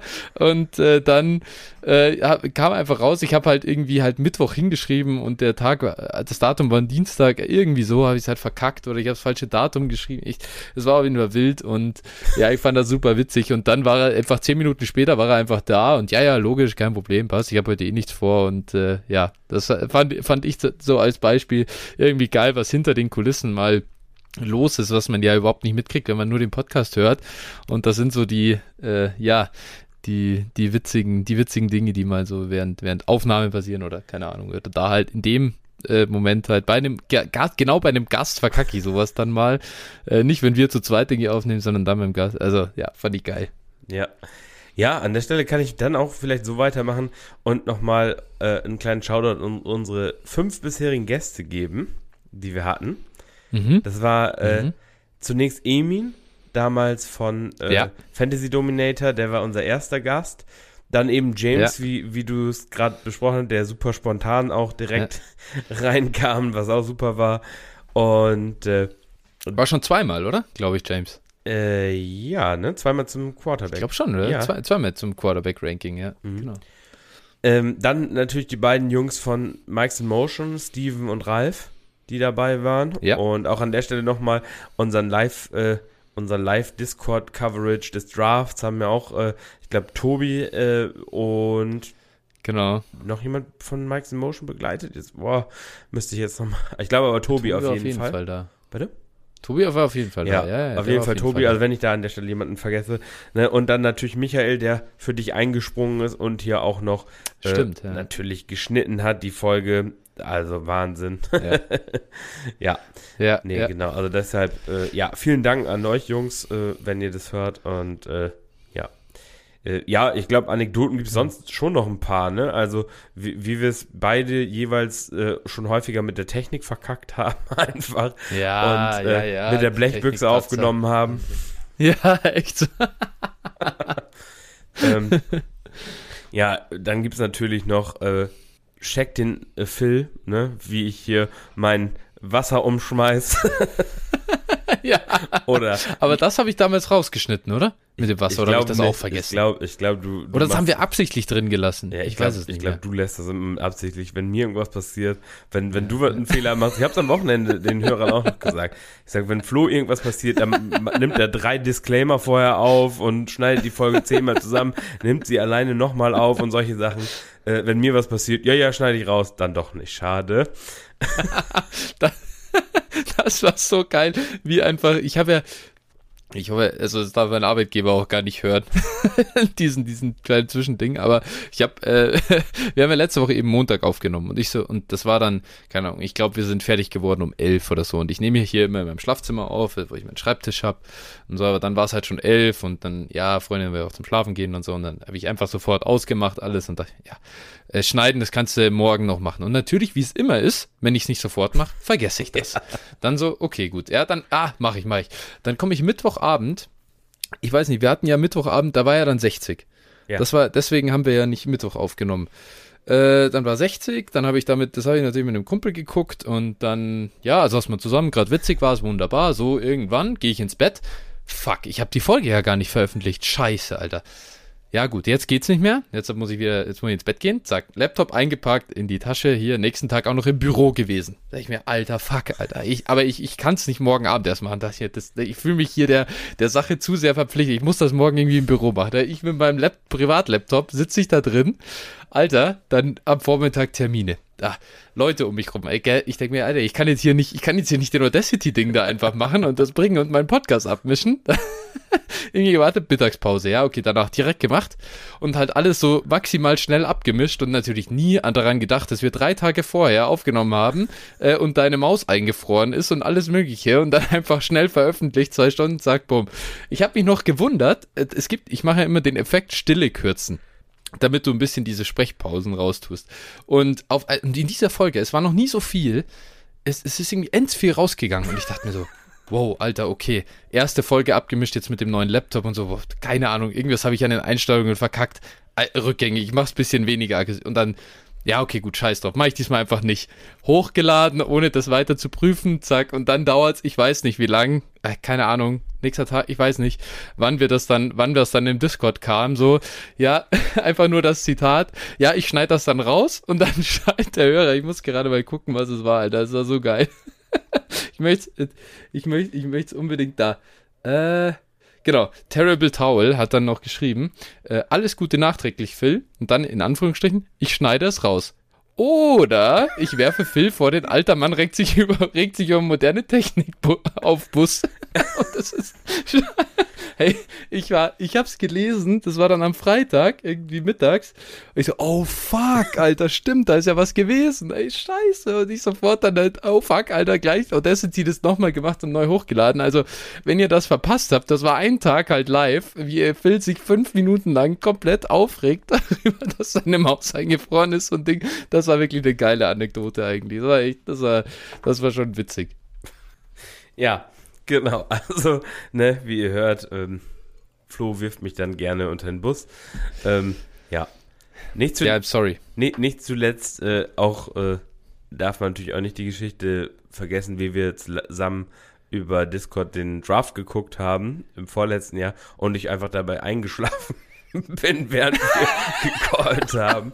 Das, äh, ja, erste Runde, nee, zweite Runde, zweite, dritte, zweiter Tag, glaube ich, ja. oder? Irgendwie sowas, ja. Zweiter Tag des 21er Drafts und irgendwie auf einmal, auf einmal, ich sag noch so, hey, Alter, was ist da jetzt, ey, was, wer ist denn das oder keine Ahnung, irgendwas und will, ich höre einfach nichts mehr und will, sie, ich sehe dann irgendwann nur noch, wie er so hinten auf der, im Sitzen, auf der Couch, schläft und ich, ja, alles klar, gut, ich bin dann im Bett, ciao. das war viel ja. zu geil. Aber ja. herrlich. Nee, genau. Und ich glaube, dann, äh, ja, kann man noch vielleicht so als, als an, letztes kleines Highlight sozusagen und das ist gar nicht so witzig, sondern einfach äh, cool, so, wo wir uns das erste Mal dann live getroffen haben in diesem Sommer. Ja. Ne, das ja, war. Auf jeden Fall. Also, und dann ein Bierchen zusammen getrunken haben und sowas, das war schon, war schon cool. Ja, genau, beim Griechen schön. Ja. Äh, paar, paar Bierchen noch, du kamst von der Messe, ne? Eh genau. Eh schon Äh, genau, ein paar Uso hinterher. Eh schon e extrem langen Tag gehabt hattest du und, ja. und vor allem auch noch, es war, es war das der erste in München? Nee, es ja. war der zweite, ja, gell? Nee, das war der erste. Ja, das, das, war, das war schon. Das war, da bin ich morgens irgendwie morgens nach München äh, tatsächlich geflogen ah, ja, und okay. äh, dann, ja. ja. jo, das war Ja, absolut. Das war, das war, war, einfach auch cool. Dass nach, das war ja, ja gut, wir haben schon über ein Jahr Podcast gemacht und hatten uns nie persönlich gesehen. Ne? Und dann ja, schon natürlich nochmal was anderes, wenn man sich auch persönlich mal gesehen hat. Ja, auf jeden Fall. Aber dieses Jahr schon dreimal, also jetzt am Wochenende das dritte Mal. Das ist ja. echt cool. Ja. Nee, und. Auf jeden Fall. Ja, und dann sind wir jetzt mittlerweile, um das abzuschließen, dann, äh, ja, 100 Folgen, haben circa 1000 Abonnenten, einige Supporter und äh, schon cool, ne? Also darüber freuen wir uns riesig und deswegen an der Stelle, wir sagen es heute wahrscheinlich nochmal öfter, aber auf jeden Fall Dankeschön und so ein bisschen kleine Story mit, mit äh, den Geschichten dazu und äh, ja. ja. Definitiv. Genau, so. Ja, ist ja echt, wir, wir schreiten in sieben Meilenstiefeln, schreiten wir voran hier in dem Mailback. Aber so muss es ja auch sein. Gerade in diesem Segment ist das ja, ja. jetzt auch mal okay. Ähm, Texas Moore hat ja noch mehr gefragt und zwar, würdet ihr rückblickend alles wieder genauso machen? Und ja, Phil, also ich, ich wüsste nichts, was ich anders mache, aber das heißt nicht, ob ich also dass ich es zwangsläufig wieder genauso machen würde. Keine Ahnung, kann ich gar nicht, kann ich gar nicht beantworten, glaube ich ja, ist äh, also das Einzige, vielleicht mal öfter vor den Aufnahmen nochmal die Technik überprüfen, ob sie auch richtig ist. Aber, anso ja. aber ansonsten ja. würde ich, also war es schon, war es schon für uns, glaube ich, genau richtig so und äh, auf jeden Fall eine, eine coole Sache. Ja. Äh, da kann man dann, also genau, die einzelnen Patzer ähm, auf jeden Fall. Das, das wäre cool, das zu umgehen. Ähm, und ich glaube, ansonsten die anderen Sachen, wo man sich vielleicht im Nachhinein denkt, das würde man gern, also jetzt auch mal inhaltlich äh, anders machen. Ich glaube, das gehört dazu. Also alles, was man mal, also aus Fehlern muss man halt lernen. Das ist auch immer das Wichtige und, und das ist eigentlich, also das ist das, solange man sich das behält, bin ich da, bin ich da auch völlig fein damit, kann man auch mit allem leben, was in der Vergangenheit war und genau deswegen, also so, ähm, von den grundlegenden Dingen wirklich Sachen anders machen? Nee, ich glaube eigentlich nicht. Nee, sehe ich auch so. Bin schon sehr zufrieden mit unserem Ansatz, unserem Produkt, unserer Community, unserem Umgang. Keine Ahnung. Also war eigentlich alles ziemlich, ziemlich cool. Und auch so witzig, dass es halt auch so on the fly einfach immer war. So, und als wir machen halt einfach irgendwie und äh, da, da, das ist halt auch im Nachhinein, wir haben dann einfach so, ja, komm, machen wir das halt einfach, aber im Prinzip, wir kannten uns ja wirklich nicht. Äh, wir haben uns, glaube ich, ich, ich weiß nicht, haben wir mal, haben wir eigentlich vor unserer ersten Aufnahme mal telefoniert? Nee. Einmal, oder? Ich weiß, ja, Gar kann, nicht. Haben wir das ja? Ja, es kann sein. Crazy. Ich weiß nicht genau, aber äh, darüber haben wir am Wochenende ja auch schon spekuliert. also, ich glaube nicht. Ja. Ich glaube tatsächlich nicht. Also. Also ich. Ja, vielleicht. Ich bin mir irgendwie sicher. Also maximal haben wir uns dann einmal so, um das zu testen. Ich weiß echt, ich habe keine Ahnung, Alter. Aber also im Prinzip, wir haben ja das halt überhaupt nicht lang geplant oder uns da viel Gedanken gemacht und beide können damit halt irgendwie leben und können auch, glaube ich, so mit den, weiß ich nicht, du, du musst ja auch irgendwo mit den Eigenheiten des anderen einfach umgehen können und es ist bei uns so super entspannt, dass es, es auch nie irgendwie Stress gab in der ganzen Zeit und deswegen es ist halt schon extrem viel wert und ansonsten würden wir es wahrscheinlich jetzt auch einfach schon nicht mehr machen. Nee, genau. Mal ehrlich. Genau, also ich, für mich auch und, und man muss das ja auch sagen, also so, es ist ja irgendwo, ähm, wenn man sich dann gar nicht riechen könnte und gar nicht so miteinander klarkäme, wäre es ja halt auch irgendwie äh, so, dass man dann wahrscheinlich schon eher gesagt hätte, nee, boah, komm, jetzt lass gut sein. Und äh, nee, ja. aber ganz im Gegenteil. Also das, das klappt immer gut und ja. auch wenn mal irgendwie was dazwischen kommt oder sowas, sind wir beide immer relativ flexibel, sodass wir es irgendwie immer hinbekommen und das ist schon ganz cool. Ja, hundertprozentig. Genau. Dann, äh, die nächste Frage von Takes More war, was seht ihr bei Dynasty heute völlig anders als früher? Das, jetzt kommen wir hier eigentlich fast in die Richtung eben ein anderes Thema, ja, das ist jetzt nicht mehr unbedingt das. Äh, aber komm, dann nehmen wir das ja jetzt vielleicht einfach mal mit rein. Ja. Äh, schon mal ein bisschen Vorgriff auf äh, spätere Fragen. Ähm, Phil, was hat sich denn grundlegend geändert? Puh, wenn ich jetzt eins, eins nehmen müsste, wahrscheinlich, was, so. Also sich am drastischsten vom Anfang bis heute geändert hat, ist es wahrscheinlich so der, der Wert von den einzelnen Bestandteilen bei Dynasty. Also ich sag mal, sowohl Assets, ne, sei es Quarterback, sei es Running Back, sei es Receiver, sei es Tight End, sei es Picks und äh, auch äh, wahrscheinlich noch mal was für ein Effort man reinstecken muss, ne? Und was für so und, und wie viele äh, ja, die die ganze Art Dynasty zu spielen ist halt nicht einfach, also äh, zum Beispiel in 30 oder 40 Ligen zu sein und da irgendwie rumzudümpeln, sondern wenn mhm. jede Liga, die ich spiele, muss ich halt auch aktiv äh, managen und, und ich glaube, das unterschätzen auch viele. Ne? Also ich sag mal, man, man denkt am Anfang, boah, ich spiele drei Ligen, ja, easy peasy, dann nehme ich in der Offseason mal zehn Stück dazu und dann habe ich auf einmal 13 und sitzt dann, sitzt dann da und muss damit erstmal klarkommen. Also äh, ich sag's ganz ehrlich, ähm, der, der Hassel, ich habe es jetzt am Wochenende halt zum ersten Mal richtig krass gemerkt. Also, ähm, wenn du halt nicht dein Team oder deine Teams managen kannst mit Aufstellungen und sowas, ähm, das ist schon, schon dann ein Pain. Und äh, ja, du musst halt immer voll, es ist halt ein, ein Hobby halt, wie, wie es auch zum Beispiel ist, wenn du keine Ahnung, Fußball spielst oder irgendwie sowas, du, du, und da hast du zweimal Training, einmal Spiel, sag ich mal, wenn du es jetzt im unterklassigen Bereich machst. Äh, hier ist es so, du musst halt schon, schon auch, äh, ja, ich sag mal, jeden Tag wahrscheinlich mindestens eine halbe Stunde investieren. Und ich glaube, das muss man halt, das muss ja, also man. wenn du, wenn du viele Ligen spielst, dann ja, auf jeden Fall. Ja, das, das ist. Ich, eine halbe Stunde rede ich so bei, wahrscheinlich bei hm, fünf bis acht Ligen, dann kommst du mit einer halben Stunde am Tag aus. Ja. Ja, ich glaube auch. Also gerade wenn du dann mal mehr, also ja, gehe ich komplett mit. Ähm, das kann man echt, es ist, es ist zeitintensiver als, als, als mein Tennis auf jeden Fall und äh, es kommt echt ans Golf ran, würde ich sagen, obwohl ich da, wenn ich aktiv spiele, so wie ich es dieses Jahr äh, schon, die, also weiß ich nicht, April bis Juli super gut durchziehen konnte, da habe ich zwei, Runden in der Woche Golf gespielt, das sind jeweils sechs Stunden, das waren 18 Stunden die Woche schätze ich mal, die ich da investiert habe. Und ganz ehrlich, das, also am Ende äh, inklusive wirklich sich damit auseinandersetzen. Gut, okay, man muss jetzt muss nicht jeder seinen Podcast aufnehmen und den vorbereiten, aber andere Podcasts hören, immer mal ein bisschen versuchen, so an der Zeit zu sein, am Markt zu sein, aktiv zu sein in den Ligen.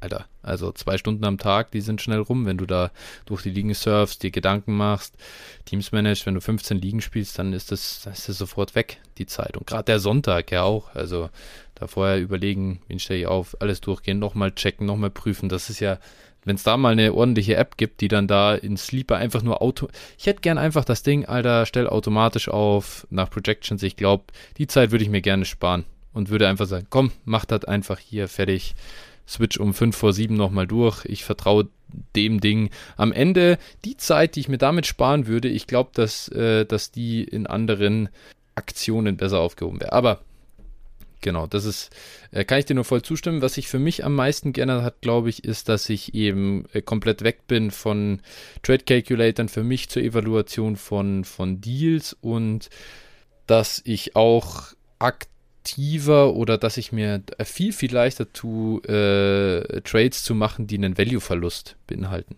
Also ich habe gesagt, ja, ich, ich kaufe halt jetzt einen Spieler überteuert ein, aber ich weiß, aber er bringt mir Rest of Season so viel mehr an Production und das bringt mich x Prozent nochmal, bringt mir nochmal 5% mehr Chance vielleicht auf die Championship und äh, mein Content, äh, mein Roster ist in dem Stadium, dann scheiß halt einfach drauf und mach's und investier das. Da tue ich mir deutlich leichter als am Anfang. Ja. Genau, habe ich mit Sicherheit auch viel von dir gelernt, by the way. Das äh, hat sicher auch viel gebracht, da immer zu reden, zu diskutieren und das äh, so über die Zeit zu verfolgen. Ja, das, ich glaube, das sowieso. Genau. Ne? Ich glaube, das sowieso bei uns halt, äh, man, wir diskutieren ja auch oft so, und das kriegt ja, kriegen die meisten ja gar nicht mit, also hier im Podcast natürlich auch, aber ja, per ja. WhatsApp und ich glaube, da ist der Ton dann auch manchmal noch mal ein bisschen, bisschen härter miteinander, wo man einfach auch gegeneinander einfach mal argumentiert und dann guckt, okay, ähm, so und, und wo wir uns auch gegenseitig Deals von uns halt kritisieren oder halt nicht. und das ist halt eben, ähm, glaube ich, auch, wo, wo man so seinen, seinen Knowledge und so weiter auch auf den Prüfstand stellt. Ne? Wenn du das so wirklich dann, ich ja. sag mal, der andere dir ungefiltert die Meinung dazu sagt, ich glaube, da lernt man immer schon ja, viel draus, ja. Denke ich auch. Absolut, das stimmt. Das ist richtig. So, dann hat äh, Texamore noch eine abschließende Frage und die geht jetzt wieder zurück äh, Richtung Dynasty Flow. Und Klassiker, was wünscht ihr euch für eure gemeinsam, gemeinsame Dynasty Flow Zukunft?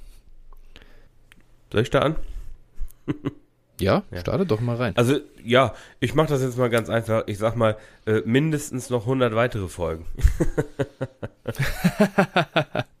ja, genau. Äh, more of the same, würde ich auch sagen. Also einfach, solange wir Spaß haben an Dynasty und solange es bei uns jeweils die Zeit zulässt, dann freue ich mich einfach drüber, dass äh, das so weiterzumachen. Natürlich, ich glaube, man muss auch realistisch sein immer. Äh, wir beide sind in einem Alter, wo sich auch die Dinge mal verändern können und wo man auf einmal vielleicht die Prioritätensetzung dann äh, in, in vernünftige Bahnen lenken muss. Das äh, ist so.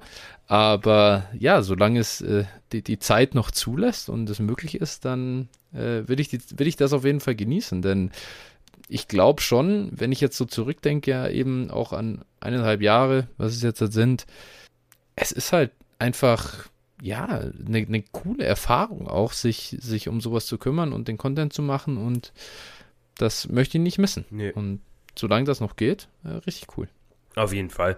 Und also es ist ja, und das ist ja am Wochenende vielleicht auch nochmal so, so rausgekommen, irgendwie, äh, ja, das sind ja auch irgendwo Freundschaften entstehen ja daraus auch. Ja. Ich sag mal, zwischen ja, uns kann man absolut. das, denke ich, auf jeden Fall so, so sagen und auch mit den anderen Hörern. Also es ist ja, wenn du irgendwie äh, äh wöchentlich Kontakt mit Leuten hast und so, das ist ja schon, schon irgendwie cool und ich sag mal, meine Freundin ist dann auch oft so, oh, ne, sind das, sind das denn alles nur so, so Nerds praktisch, die kein Leben haben, aber nee, das sind alles äh, coole, normal, ja, weißt du, so, nein, es ist ja, es ist ja immer so leicht dieses, ja. dieses Klischee natürlich und das kann man auch irgendwo verstehen, aber es ist einfach, ähm, so, keine Ahnung, sind alles coole Leute oder beziehungsweise alle, die ich bislang so kennengelernt habe und, und auch mal mehr als drei Sätze mitgeschrieben habe, da kann man wirklich sagen, das sind, sind in der Regel echt coole Leute und, und äh, das schon, schon echt einfach cool und das wünsche ich mir in Zukunft auch weiterhin so. Ja, couldn't agree more. So ist es. Dann haben wir den nächsten, also die nächste Frage und die kommt jetzt äh, nicht mehr von Texamon, die kommt jetzt vom Bruno Koslowski, auch zum Beispiel jemand, den ich, äh, also ich weiß gar nicht, habe ich den Bruno eigentlich, den habe ich ja in der Downset Talk Liga kennengelernt. Über Dynasty Flow, jetzt hört er uns halt auch immer und äh, der, ja, Bruno, wie hörst du uns denn jetzt eigentlich immer? Jetzt, die Rasenmäher-Saison ist auch einfach vorbei. Daher, äh, wie, wie ist denn eigentlich gerade dein äh, dein Setting? Äh, beantworte uns das doch mal. Äh, er fragt auf jeden Fall, Phil, was ist dein Münchner Lieblingsbier?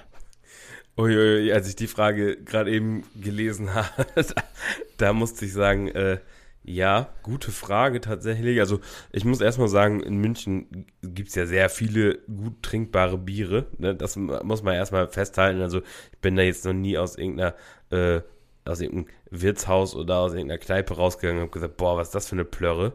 Ähm, einzig gut im Stadion gab es, ähm, ich glaube. Paulaner? Bitte? Wahrscheinlich, oder? Nicht. Paulaner? Ja, ich glaube Paulaner, genau. Und, und das war halt so das Helle davon, das war jetzt nicht so toll. Aber also es war auch gut trinkbar, ne? So nicht, also. Aber ich glaube, ich würde mich jetzt einfach mal, und ich glaube, da, das ist halt jetzt so ein, äh, ist halt wahrscheinlich so, so äh, ein bisschen der gute Standard in München, aber ich würde mich so für einen Augustiner Hell entscheiden. Aber auch, glaube ich, einfach, weil ich viele nicht so benennen kann. Ne? Also jetzt am Wochenende waren wir auch in, im Giesinger Stehausschank, korrigiere mich. ja, ähm, ja, richtig. Und da war das Bier auch ziemlich lecker. So, ne? Also das kann man nicht sagen, aber ja, ist, ist schwierig, das wirklich so, also da müsste man jetzt wirklich mal 20 nebeneinander stellen und mal durchprobieren. ähm, ja. Das ist, das ist wirklich ja, äh, von ist. bis. Also da gibt es wirklich viele, viele gute und das wäre jetzt mal meine Entscheidung, aber nicht, dass ich sage, es gibt nichts Besseres, sondern einfach nur, weil das ist, was ich auch, was für mich greifbar ist und was mir auch immer gut geschmeckt hat, wenn ich es getrunken habe. Siehst du, da, äh, das ist ja auch okay. Äh, du musst dich ja auch am Ende nicht, nicht äh, final entscheiden. Sowas ist ja ein kontinuierlicher Prozess. Ja. Ich habe ihn auch schon mehr durch, oftmals durchgemacht. Augustina war bei mir auf jeden Fall auch schon mal spitze. Von dem her äh, kann das gut verstehen. du hast die nächste Frage gestellt ja. und das war ha, helles Pilz oder Weißbier. Und äh, ich, ich denke mal, die zielt auf mich ab. Ja, genau. Und ich weiche der Frage gekonnt aus und sage Kellerbier. Ah. Das ist mein persönlich liebstes Bier, also ein naturtrübes mhm. äh, Bier. Und äh, das Giesinger, was wir getrunken haben hier beim Stehausschank, die äh, Untergiesinger Erhellung, wie, wie sie sich schimpft, oh. die haben nämlich auch ein Münchner Hell. Ähm, das ist äh, mein persönlicher Favorit. Und äh, so ein Kellerbier, ich weiß nicht, ich, ich, weiß auch gar nicht, woran das liegt, aber äh, die finde ich eigentlich immer am süffigsten. Und ja, diese Naturtrübe gefällt mir auch im Glas immer richtig ja. gut. Ja, kann ich nachvollziehen. Fair, also gibt es hier natürlich selten näher, aber äh, mein Schwiegervater in Spee hat tatsächlich eigentlich immer Kellerbier da. Jetzt willst du bestimmt wissen, ja. welches. Ich weiß gar nicht genau. Auf jeden Fall, äh, er hat immer ein Kellerbier da. Das krieg, kriegt man bei ihm auch standesgemäß im Krug, im Tonkrug. Und, ja, äh, geil. Das mhm. äh, schmeckt mir eigentlich auch immer ziemlich gut. Von daher mh, hm, kann ich nachvollziehen. Aber auch da sei gesagt, ich mag definitiv alles. Ich trinke auch ein helles gern. Ich trinke auch einen Pilz gern. Tatsächlich äh, hier Flen, äh, Flensi ist natürlich äh, absolutes Highlight. Oder auch ein Weißbier natürlich. Also klar, wenn, muss auch mal sein. Wenn, das, äh, da brauchst du das richtige Setting. Ja, genau, finde ich auch. Ich finde auch immer, also bei mir ist es zum Beispiel so, wenn ich nach München komme, das ist für mich klar, dann trinke ich Helles oder eben Kellerbier oder sowas. Mhm. Und äh, zu Hause, gut, es ist halt hier nicht so, äh, etabliert, kann man sagen. Also Helles zu bekommen ist, ja gut, mittlerweile gibt es ja auch äh, von, von Püllekin von Felddienst, glaube ich, ne, die Helles machen. Okay. So, und das ist hier halt schon tatsächlich so ein bisschen äh, in den Standard übergegangen, aber ja, Münchner Biere kriegst du halt echt seltener. Und äh, ja. Ja, aber wenn du, wenn du nach Oldenburg äh, kommst, dann lade ich dich erstmal auf ein schönes Olds ein. Das ist hier äh, eine lokale Brauerei. Das kann sich auch durchaus sehen lassen. Solange ich äh, ein Krabbenbrötchen oder so dazu bekomme, dann ist das alles okay. Klar. Bin ich bei allem dabei. Das kriegt man hin. Perfekt. So, dann haben wir die nächste Frage. Die kommt wieder von Bruno Koslowski. Und er fragt: Boykott WM in Katar oder nicht? Phil, wie ist da deine Meinung? Ja, also das ist natürlich jetzt eine, eine Frage, wirklich, wo wir jetzt von, vom lustigen Teil wegkommen. Ähm, also grundsätzlich ist, ist für mich ein richtiger, richtig krasser Zwiespalt, muss ich ganz ehrlich sagen. Ähm, einerseits ist alles an, oder ja, alles an, an der WM eigentlich zu verurteilen und auch zu ignorieren. Ähm, andererseits bin ich halt auch Fußballfan durch und durch und scha schaue ihm gern Fußball. Deswegen kann ich mich gar nicht so klar da positionieren und sage, es fällt mir eben durch die Spielzeiten und durch die Jahreszeit äh, wesentlich einfacher, äh, die WM zu boykottieren. Also einfach aus Natur mhm. der Sache, weil für, für eine Fußball-WM, für ein Fußball-WM-Spiel würde ich zum Beispiel nachts nicht aufstehen oder würde mir früher frei nehmen oder irgendwie sowas. Ähm, das, deswegen hat sich oder erledigt sich vieles für mich davon selber. Und äh, ja, ich werde aber nicht ausschließen, dass ich auch mal äh, ein Spiel gucken werde, wenn es sich ergibt bin ich auch ganz ehrlich und, und dementsprechend, ja, ich finde, ich finde, man, man hat auch eine, man hat auch ein Turnier nach Russland vergeben, beispielsweise, hm, was auch in ähnlicher Weise nicht, also es ist schon einer, ist schon ein bisschen zweierlei Maß, was da angesetzt wird, wenn gleich, wie gesagt, Katar natürlich gar nicht geht. Ne? Was für ja was für Rechte und auch nicht, vor allem, vor allem nicht Rechte da äh, homosexuellen Frauen, äh, Migranten, äh, die da gearbeitet haben, auf den Baustellen eingeräumt wurden. Da äh, muss man ganz klar sagen und, und, muss man auch deutlich sagen, das ist äh, absolut verrückt und, und hätte niemals, eine WM hätte niemals dahin vergeben werden dürfen. Kann ich mich an der Stelle nur anschließen.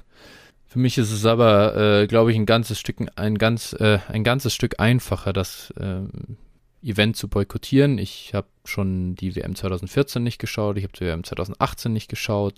Es ging eigentlich damals damit los, dass die FIFA irgendwo in den Dschungel in Brasilien einfach ein Stadion reinbauen lässt, komplett absurd ist, das nie mehr danach genutzt wird. Sie haben in irgendwelche Favelas, in denen Menschen einfach die Ärmsten der Armen in Brasilien so ihre ja, Heimat hatten, einfach platt gemacht. Das ging ja damals sogar in Südafrika schon los, äh, als auch vieles unnütz war oder auch also komplett dumm.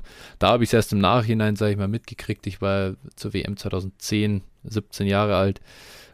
Die habe ich noch in vollen Zügen, sage ich mal, genossen als jung, äh, als, als junger, naiver, ja, Mensch und, und Fußballfan und fand es auch ein tolles, tolles Erlebnis. In der Zeit hat sich schon für mich, äh, sage ich mal, das, der Hype darum falsch angefühlt. Also ich war zum Beispiel, ich war das erste Mal ist, und bisher auch einzige Mal bei einem Public Viewing 2010 im Halbfinale gegen Spanien. Und ja, ich finde das halt halt, also das ist halt wirklich das absolute deutsche Dullitum, äh, das sich da tummelt und also wirklich, da Leute überhaupt keine Ahnung von Fußball, wie null, auch gar kein Interesse daran, sondern da nur hin wegen Event und ja, jetzt gehören wir zusammen und so ein bisschen, ah, jetzt ist Deutschland hier und ja, boah, Alter, nee, ich, ich das packe ich einfach hier, das packe ich nicht. Und allein deswegen äh, habe ich, weil ich halt auch, also ich bin Fußballfan, aber ich bin halt Vereinsfußballfan, das muss ich schon sagen. Und ich liebe es, zu den Löwen zu gehen, in ein altes Stadion, die Kneipen rundherum. Ich habe schon den, die, das Interesse am Fußball, äh, habe ich schon mal verloren, als die Löwen draußen in der Allianz Arena eben nur noch gespielt haben und ja, ich meine, da waren 15.000 Leute da, an einem guten Tag, an einem schlechten 10.000 und da war die, da war, das war sowas von tot. Ich, das kann sich, glaube ich, keiner vorstellen, der das noch nicht erlebt hat, in so einem Stadion zu sitzen, bei zwei Grad in einem Februar, an einem Februar-Spieltag, wo es noch leicht nieselt, äh, und du dann von Wien Wiesbaden 3-0 auf den Sack bekommst. Das ist wirklich, das ist der Boden, also der absolute Boden von Fußballerfahrung, den man er erleben kann wenn, wenn, wenn du noch nicht mal das Gefühl hast, dass da auch noch andere sind, weißt du, also das, ansonsten hast du ja noch dieses Gemeinschaftsgefühl, aber da hast du dann, ich weiß nicht, 10, 10 bis 15 Prozent Auslastung von so einem Stadion, da denkst du dir echt, also mein Verein ist komplett irrelevant, das ist nur noch im Arsch. Äh, das ist, und, und das, diese Gemeinschaft rund um so einen Verein wie 60, das ist eigentlich das, was mir halt am Fußball was bedeutet und, und das geht bei einer FIFA und solchen Organisationen sowieso komplett verloren und deswegen bin ich schon lange von der Nationalmannschaft an sich weg und deswegen stellt sich die Frage für mich, ob ich es jetzt wegen Katar oder nicht boykottiere eigentlich gar nicht so sehr. Ich boykottiere die Events sowieso von der FIFA im Speziellen definitiv und ja, der Katar setzt dem ganzen, der ganzen Entwicklung einfach eigentlich nur die Krone auf.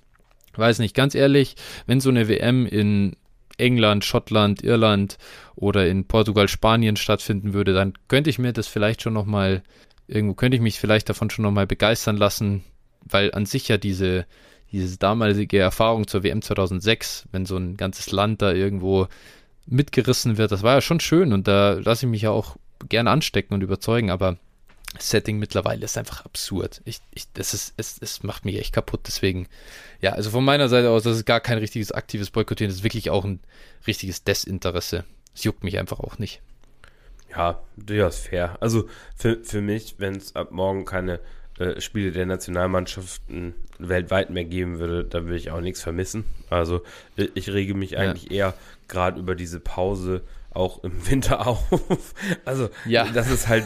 ja. Sonst ja. war es halt eben äh, so eine WM immer so, äh, weil im Sommer ist dann natürlich immer das Sommerloch beim Sport und, und äh, ich bin halt ein Sportfanatiker, so was Sportevents gucken angeht und so. Deswegen habe ich auch immer, immer eigentlich großen Turniere geguckt. Mhm auch gar nicht, also ich bin jetzt auch nicht derjenige, der im Deutschland-Trikot mit Deutschland-Fahnen im Gesicht gemalt und am Auto 15 Fahnen aus dem Autofenster hängen oder so. bin ich jetzt auch nicht, ne? Ja. Also äh, alles okay. Ähm, aber ähm, nee, schon aus dem Grunde habe ich es eigentlich immer geguckt und äh, nee, aber pff, also es ist alles ein Ding, ein Ding der Unmöglichkeit, muss man einfach so konsternieren. Und wie gesagt, ich will aber nicht so heuchlerisch sein und sagen, ich gucke es gar nicht. So, da, ich werde schon mal reingucken, auf jeden Fall. Gut, die nächste Frage, die schließt sich eben an mhm. und die kam heute noch von Nisco rein. Bei mir beantwortet sich die quasi von selbst, äh, aber wie sieht es dann da bei dir aus? Er fragt NFL Red Zone Woche 13 oder Deutschland gegen Spanien bei der WM. Ja, No-Brainer für mich, NFL Red Zone. also ich, den einzigen Fußball, den ich, den ich wahrscheinlich auf dem Second Screen oder in der Vergangenheit durchaus vorgekommen, die ich auf dem Second Screen geguckt habe, äh, äh, war Werder Bremen. halt, wenn die zeitgleich mit der Red Zone gespielt haben, was zu Zweitliga-Zeiten durchaus mal vorgekommen ist. Aber ansonsten würde ich niemals äh, die Red Zone verpassen. Also erstmal sowieso nicht verpassen. Äh, das war am Wochenende mhm. tatsächlich das erste Mal, dass mir das bestimmt seit, ja. boah, also das ist schon ein paar Jahre her, dass ich das letzte Mal keine Red Zone gesehen habe. Ja. Ähm, und äh, zweitens, ja, wie gesagt, also so, so ein Turnier und ein Spiel der deutschen Nationalmannschaft äh, ist mir bei weitem nicht wichtig. Das werde ich auch, würde ich nicht mal auf Second Screen anmachen. ja, ich, wüs ich wüsste auch nicht. Also die Löwen würde ich wahrscheinlich echt auch Second Screen machen. Ähm, aber aber ich, ich, wüsste auch sonst kein Sportevent, das ich überhaupt ehrlich gesagt nebenher laufen lasse oder das mich dann interessiert. Ich glaube, da da gibt's nichts. Also, keine Ahnung, wenn NBA Finals Woche sie, äh, Spiel 7 laufen würde parallel, dann würde ich das vielleicht überlegen, aber. Ja. Ja. Also ich tatsächlich, ähm, was ich immer so auf dem Second Screen anhatte, äh, war Darts WM. Weil das, ich glaube, das Finale, ah, das Finale ja, okay. letztes Jahr zeitgleich mit, mit NFL Red Zone letzte Woche oder vorletzte Woche war. Ähm, das das mhm. war das Einzige, so und, und halt Werder-Spiele. Ansonsten auch nichts. ja. Guter Call mit den Dartsfilmen. Das ist tatsächlich schon mal interessant. Ja. Gut, aber da, das äh, zu der Frage war für uns relativ leicht zu beantworten. Die nächste kommt von Michael Klock. Ah, ja, genau. Und jetzt wird es ein bisschen schmalzig, meine guten Freunde. Äh, Michael Klock sagt, keine Frage, aber das gebotene Lob. Euer Podcast ist hervorragend. Ich freue mich über jede Folge, die ich hören darf. Ihr selbst seid tolle Menschen und ich freue mich, euch jetzt auch beide persönlich kennengelernt zu haben. Eure Community schließt sich da nahtlos an. Auch hier durfte ich einen kleinen Teil am Wochenende kennenlernen. Der Umgang miteinander überall, in den Ligen, im Discord und persönlich ist vorbildlich. Das, was ihr da auf die Beine gestellt habt, ist bewundernswert. Herzlichen Glückwunsch zum Hundertsten. Ach, große Worte, die uns da erreichen aus, aus dem hohen Norden. Und da sagt nochmal jemand, äh, die, die Norddeutschen äh, können nur kühl, also unterkühlt und äh, ja, kurz, kurz angebunden. Ja, an der Stelle vielen Dank, Michael. Also das kann man ja äh, nur so zurückgeben bei dir. Ähm, also jeder, der dich kennengelernt ja. hat, du bist auch ein absolut feiner Mensch und äh, ja, vielen Dank, dass du einer unserer Hörer bist und du engagierst dich ja auch immer äh, unfassbar für die Fantasy-Community, also äh, was du auf die Beine gestellt hast, also das ist schon absoluter Wahnsinn und absoluter Pionier in, in Deutschland, was Fantasy-Football betrifft und äh, deswegen an der Stelle äh, großes Lob zurück. Mhm. An der Stelle darf ich vielleicht auch noch mal ein bisschen Werbung machen für den äh, German Charity Bowl. Da ist jetzt am nächsten Mittwoch, den 23.11., ein äh, der, der Draft für die Finalliga. Und äh, ja, da dürfen wir auch verkünden, dass wir auch dabei sind beim Twitch-Livestream. Äh, geht so circa 20 Uhr los. Und der Kanal heißt German Charity Bowl in einem Wort. Und äh, ja, wer da reinschauen mag bei Twitch, mh, hm, der möge das gerne tun. Freuen wir uns. Ne? Wie gesagt, da sind alle dabei. Absolut tolle Sache und auch an der Stelle wirklich äh, sei nochmal vielen, vielen, vielen, vielen Dank auch von meiner Seite an dich, Michael. Und ich würde wirklich äh, so weit gehen. Michael ist der einflussreichste Mensch in Fantasy Football in Deutschland und vor allem der mit dem größten positiven Einfluss, glaube ich, innerhalb von äh, Deutschland, was Fantasy Football angeht. Einerseits, was die einfach, ja, die Downset Talk Bundesliga absolut unerreicht, dieses Ligensystem. Klar, Michael, du machst das nicht allein. Ich weiß, dass man viele sind da dabei, aber du hast es angestoßen. Du koordinierst so viel äh, da rundherum. Natürlich bekommst du Unterstützung, aber das heißt, auch an die alle sei natürlich ein großes Danke gesagt, aber auch neben dem dann den German Charity Bowl ins Leben gerufen. Äh, da bist du, Phil, ja auch äh, mit dabei, äh, in der, in der, im Vorstand tätig. Ähm, also das Engagement ist, ist im, genau im Guten und mit dieser unfassbar so schönen Attitüde und ähm, also mit dem, mit dem, mit dem, wie, wie sagt man das? Äh, Attitude wollte ich jetzt, wollte ich jetzt so übersetzen, aber Attitude trifft viel besser. Also mit dem, mit dem, wie man reingeht, mit dem Verhalten, das ist das unfassbar positiv und ja, also ich ziehe alle meine Hüte. Michael, du arbeitest, glaube ich, deutlich mehr äh, als, als man das meinen könnte bei deinen, bei dein, dem, was du nebenher noch tust und wie du die Zeit findest, noch dich so aufzuopfern für die gute Sache.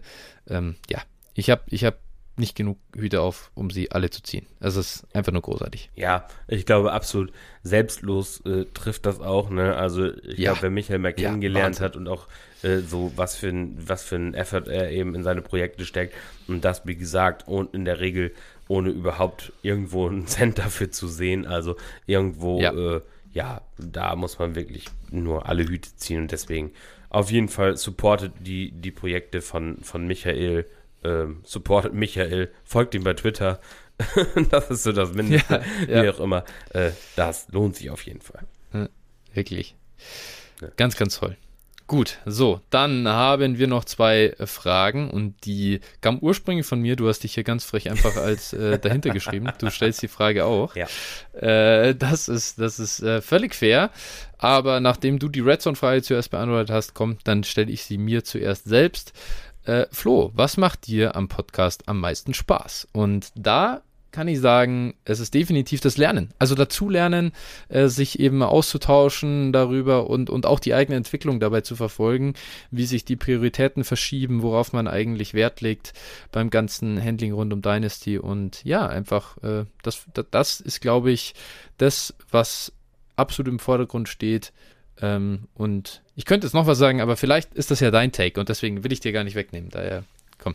Was, was macht dir am meisten Spaß? Ach, mir macht viel, so vieles Spaß. Also, so, ähm, es ist da einfach immer wieder eine neue Herausforderung, so jedes Thema, jede neue Folge äh, vorzubereiten und auch dann die hit hitzigen Diskussionen zu führen und im Nachgang auch mit den Hörern darüber dis zu diskutieren. Und auch, Ja. ja, dann im Nachgang im, im Discord zum Beispiel darüber zu diskutieren, wenn wir hier irgendwas falsch oder richtig hatten, das ist doch auch immer, also ich finde es immer super, super lustig und dann auch mal die ein oder andere provokante Sache in Discord zu, zu schreiben. Ja. Ähm, ja. Also die Ja. eigentlich, ich, was soll ich sagen, ich kann das gar nicht so richtig äh, ranken in dem Sinn, ne? Hashtag Ja, no ja. rankings. Ähm, wir, also mir macht, mir macht wirklich sehr vieles und sehr viele Teilbereiche des Ganzen Spaß und, und deswegen kann ich da gar nicht so einen klaren Favoriten benennen. Das äh, gehört jetzt fast Richtung Anekdote nochmal, aber das möchte ich auch nochmal sagen, äh, weil das auch mit reinkommt, was macht am meisten Spaß.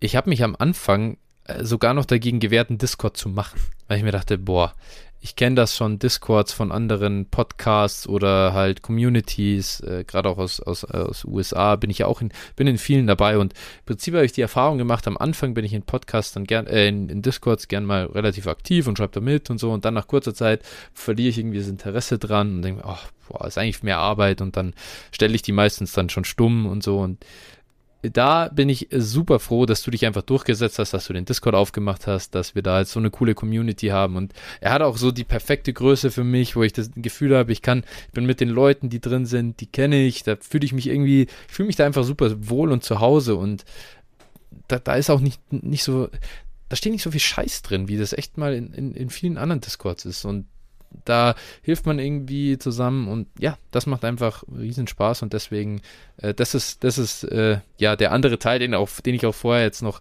nennen wollte, halt der Umgang im Discord mit den Hörern Ja. rund um unseren Podcast. Ja, ich finde auch, ich finde auch, dass das äh, sehr cool, also da an der Stelle auch nochmal zu erwähnen, ist sehr cool, wie gut und respektvoll miteinander umgegangen wird. So, es wird halt, also Ja. man kann sich natürlich immer mal foppen und das gehört auch dazu und man kann auch äh, uns immer outcallen. Ich glaube, wir haben da sowieso ein hartes Fell. und äh, nein, das ist auch völlig, völlig legitim und völlig in Ordnung, aber es ist immer respektvoll, es ist immer ein guter Umgang und auch wenn, also an DMs und so weiter, was wir so bekommen haben, äh, mit ein paar Ausnahmen, ist das eigentlich immer sehr cool und sehr, also Ja, auch sehr, sehr, äh, ja, wie soll ich das sagen? Einfach sehr, sehr respektvoll und ein sehr cooler Umgang miteinander. Ja, true. So, aber jetzt, Tacheles, Butter bei die Fische, Phil, was geht dir am meisten auf den Sack? Boah, das ist, das ist äh, wirklich eine gute Frage. Kommt jetzt, ko ko- kommt jetzt, kommt jetzt wieder Hashtag No Rankings. Ach, geht mir am meisten auf den Sack? Ja, es ist echt, ist echt schwierig. also, Also für mich, für mich ist es ganz einfach zu beantworten.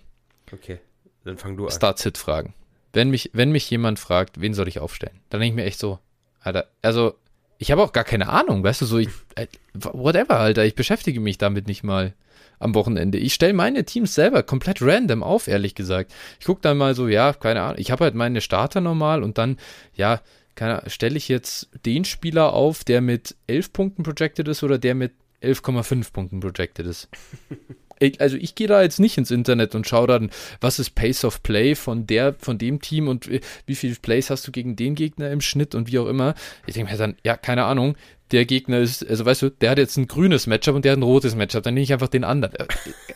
Ich, bin, ich, ich mache es wirklich so behindert. Ich, ich nehme keine, ich nehme dafür keine Zeit in Anspruch und dann stellen mir die Leute Fragen und ich komme mir so schlecht vor, weil ich mir denke, ich schreibe dann halt irgendjemanden. Einen von beiden schreibe ich dann irgendwie und dann sage ich, der. Und denke mir, Alter, stellt der den jetzt echt auf, weil ich das jetzt da schreibe? Weil, also ich habe mir jetzt da keine Gedanken gemacht, ne? das ist halt echt so. Deswegen, also, äh, ja, definitiv Start-Sit-Fragen, weil ich mich da absolut unwohl fühle bei der Beantwortung und nicht verstehe, warum die Leute sich da überhaupt Gedanken machen. Ja, nee, finde ich gar nicht so, so wild. Äh, aber, also gut, das ist bei mir eine Sache, wenn ich so eine Frage, bevor ich so eine Frage beantworte jetzt, also für mich selber, ich mache ja meine Aufstellung dann auch und ich gehe da einfach auch so ganz, so wie ein Roboter einfach vor, ne? Ich weiß genau, oder ich habe so quasi so in, so in meinem Kopf ein Ranking, wo ich weiß, okay, den Spieler stelle ich auf, so, und dann, so geht das der Reihenfolge nach. Dann werden die Mannschaften aufgestellt, zack, zack, zack. Wenn du drei Teams aufgestellt hast, weißt du, welche Spieler du auch raus hast, welche rein müssen und so.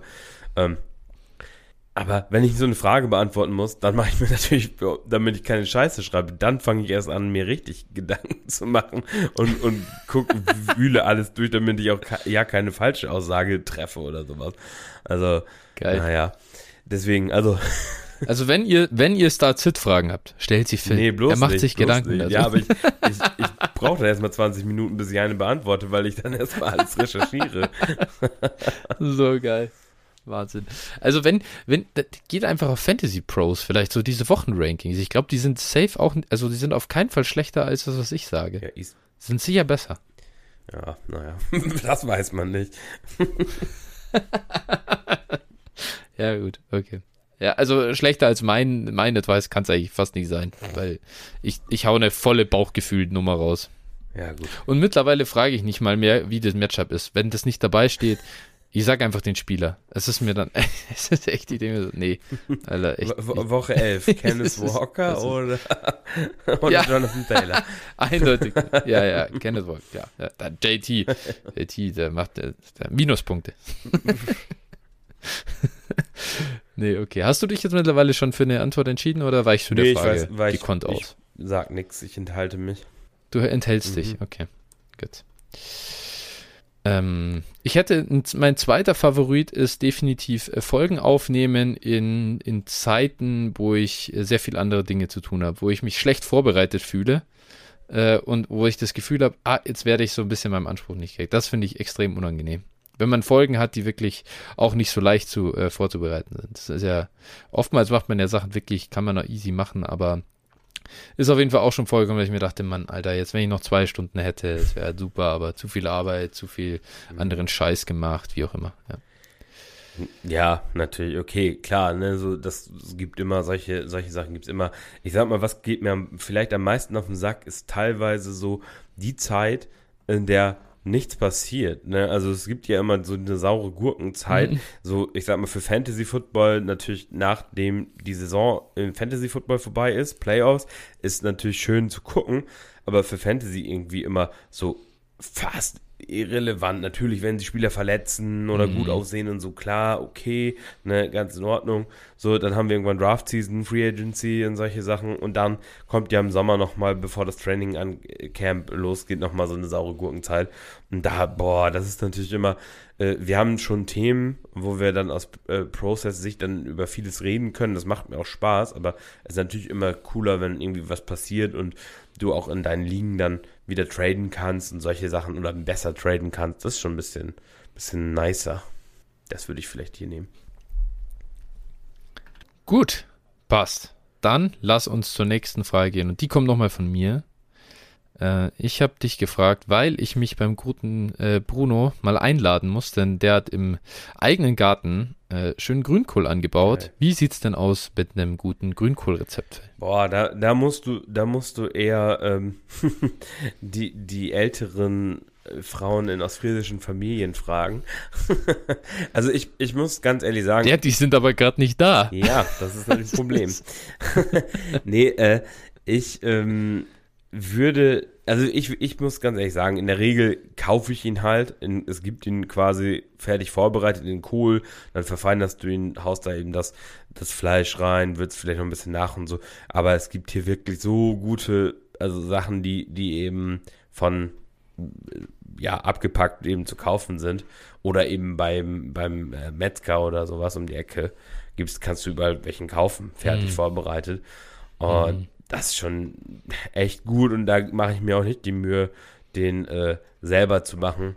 Zumal der wirklich top schmeckt, ne? Also dementsprechend. Ähm, Gut, verständlich. ich glaube aber auch, dass schon mal bei uns im Discord von Ivan Sorensen, ich glaube, der gute Mann ist so, Ah, sogar Koch, ja.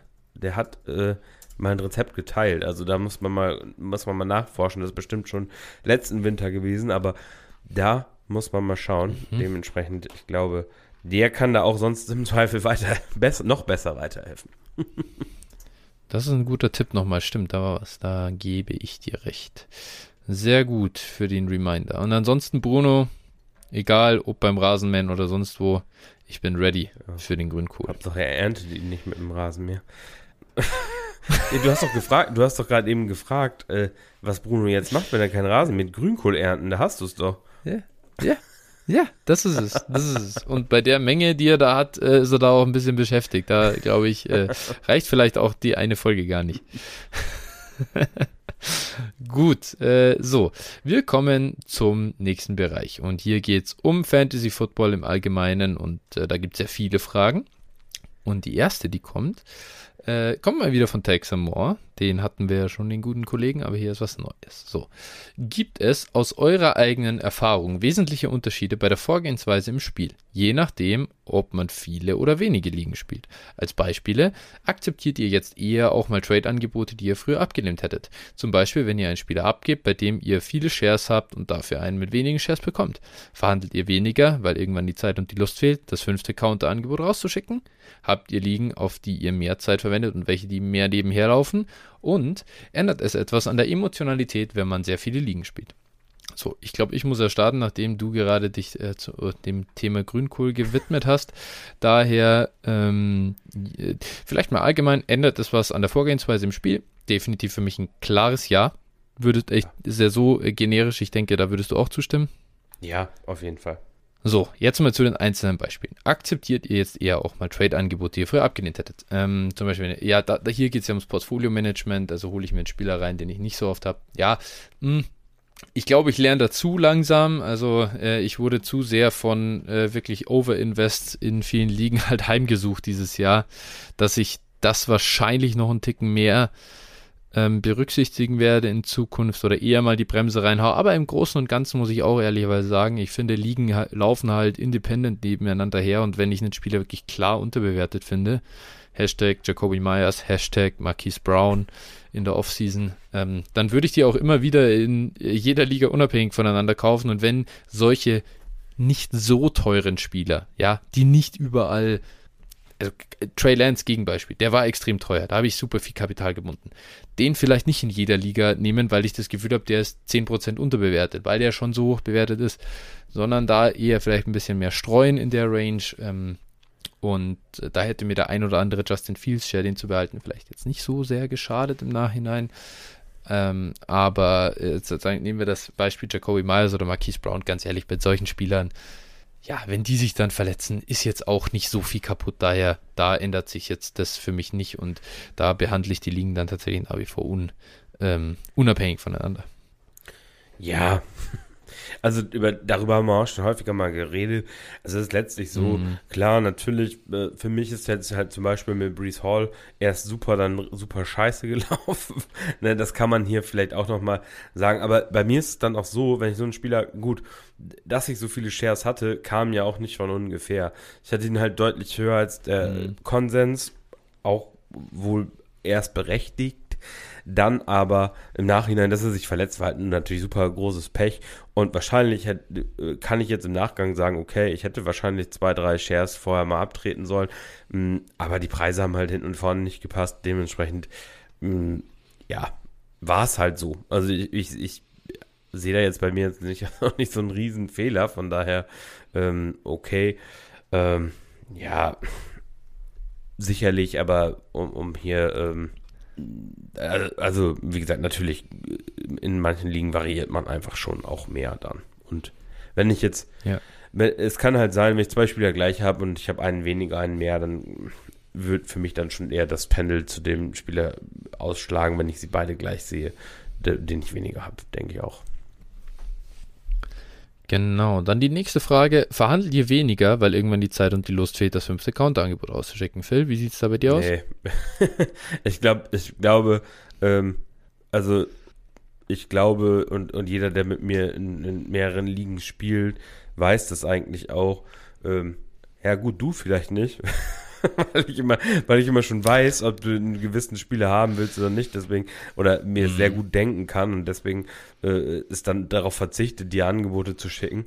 Mhm, aber äh, ich bin wirklich, also ich, ich schicke sehr viele Angebote, ich schicke schick sehr viele DMs und äh, bin eigentlich immer trade happy und dementsprechend, also ich, ich bin da auch. Das ist aber nicht die Frage. Maniac, hier, ne? nein, also ich, ich, würde, ich würde immer, ich, also ich sage nein, ich bin trotzdem äh, in, zumindest in 90 Prozent der Ligen, trotzdem nach wie vor genauso äh, aggressiver Trader wie vorher.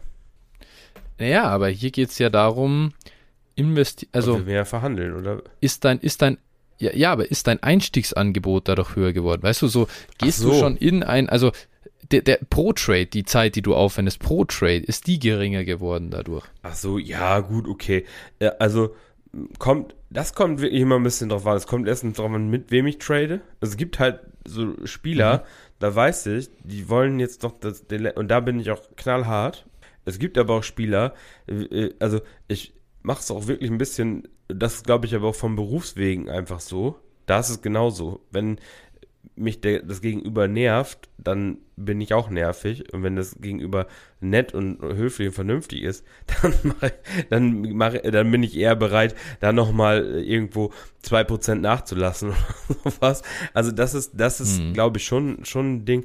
Ich würde aber auch immer, ähm, äh, Boah, ja, das kann ich nicht pauschal beantworten. Ist mal so, mal so. Kommt auf die Liga, kommt auf Team an, kommt drauf an.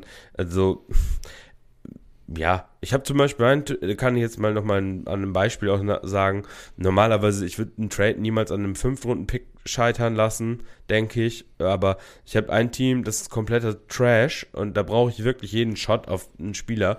Und äh, da habe ich auch vor kurzem einen Trade verhandelt und da habe ich gesagt, da wollte der andere dann nur einen 5-Runden-Pick zurückhaben. Und ich gesagt, nö, mache ich nicht. und ja. ja, weil, weil ich einfach gesagt, nö, also ja. es ging um, um Spieler gegen Second Round Pick, also das war auch ein fairer Deal für beide Seiten, denke ich, und waren auch beide, aber dann kam so dieses, nee, ich will aber noch einen Late Round Shot zurückhaben. Nö, habe ich gesagt, dann mhm. lasse ich daran scheitern. Ja, am Ende haben wir uns dann trotzdem ja. geeinigt, aber also haben oder hat, hat er es dann so gemacht ohne den fünf Runden Pick, aber da, da ging es mir auch mehr ums Prinzip einfach. Mhm.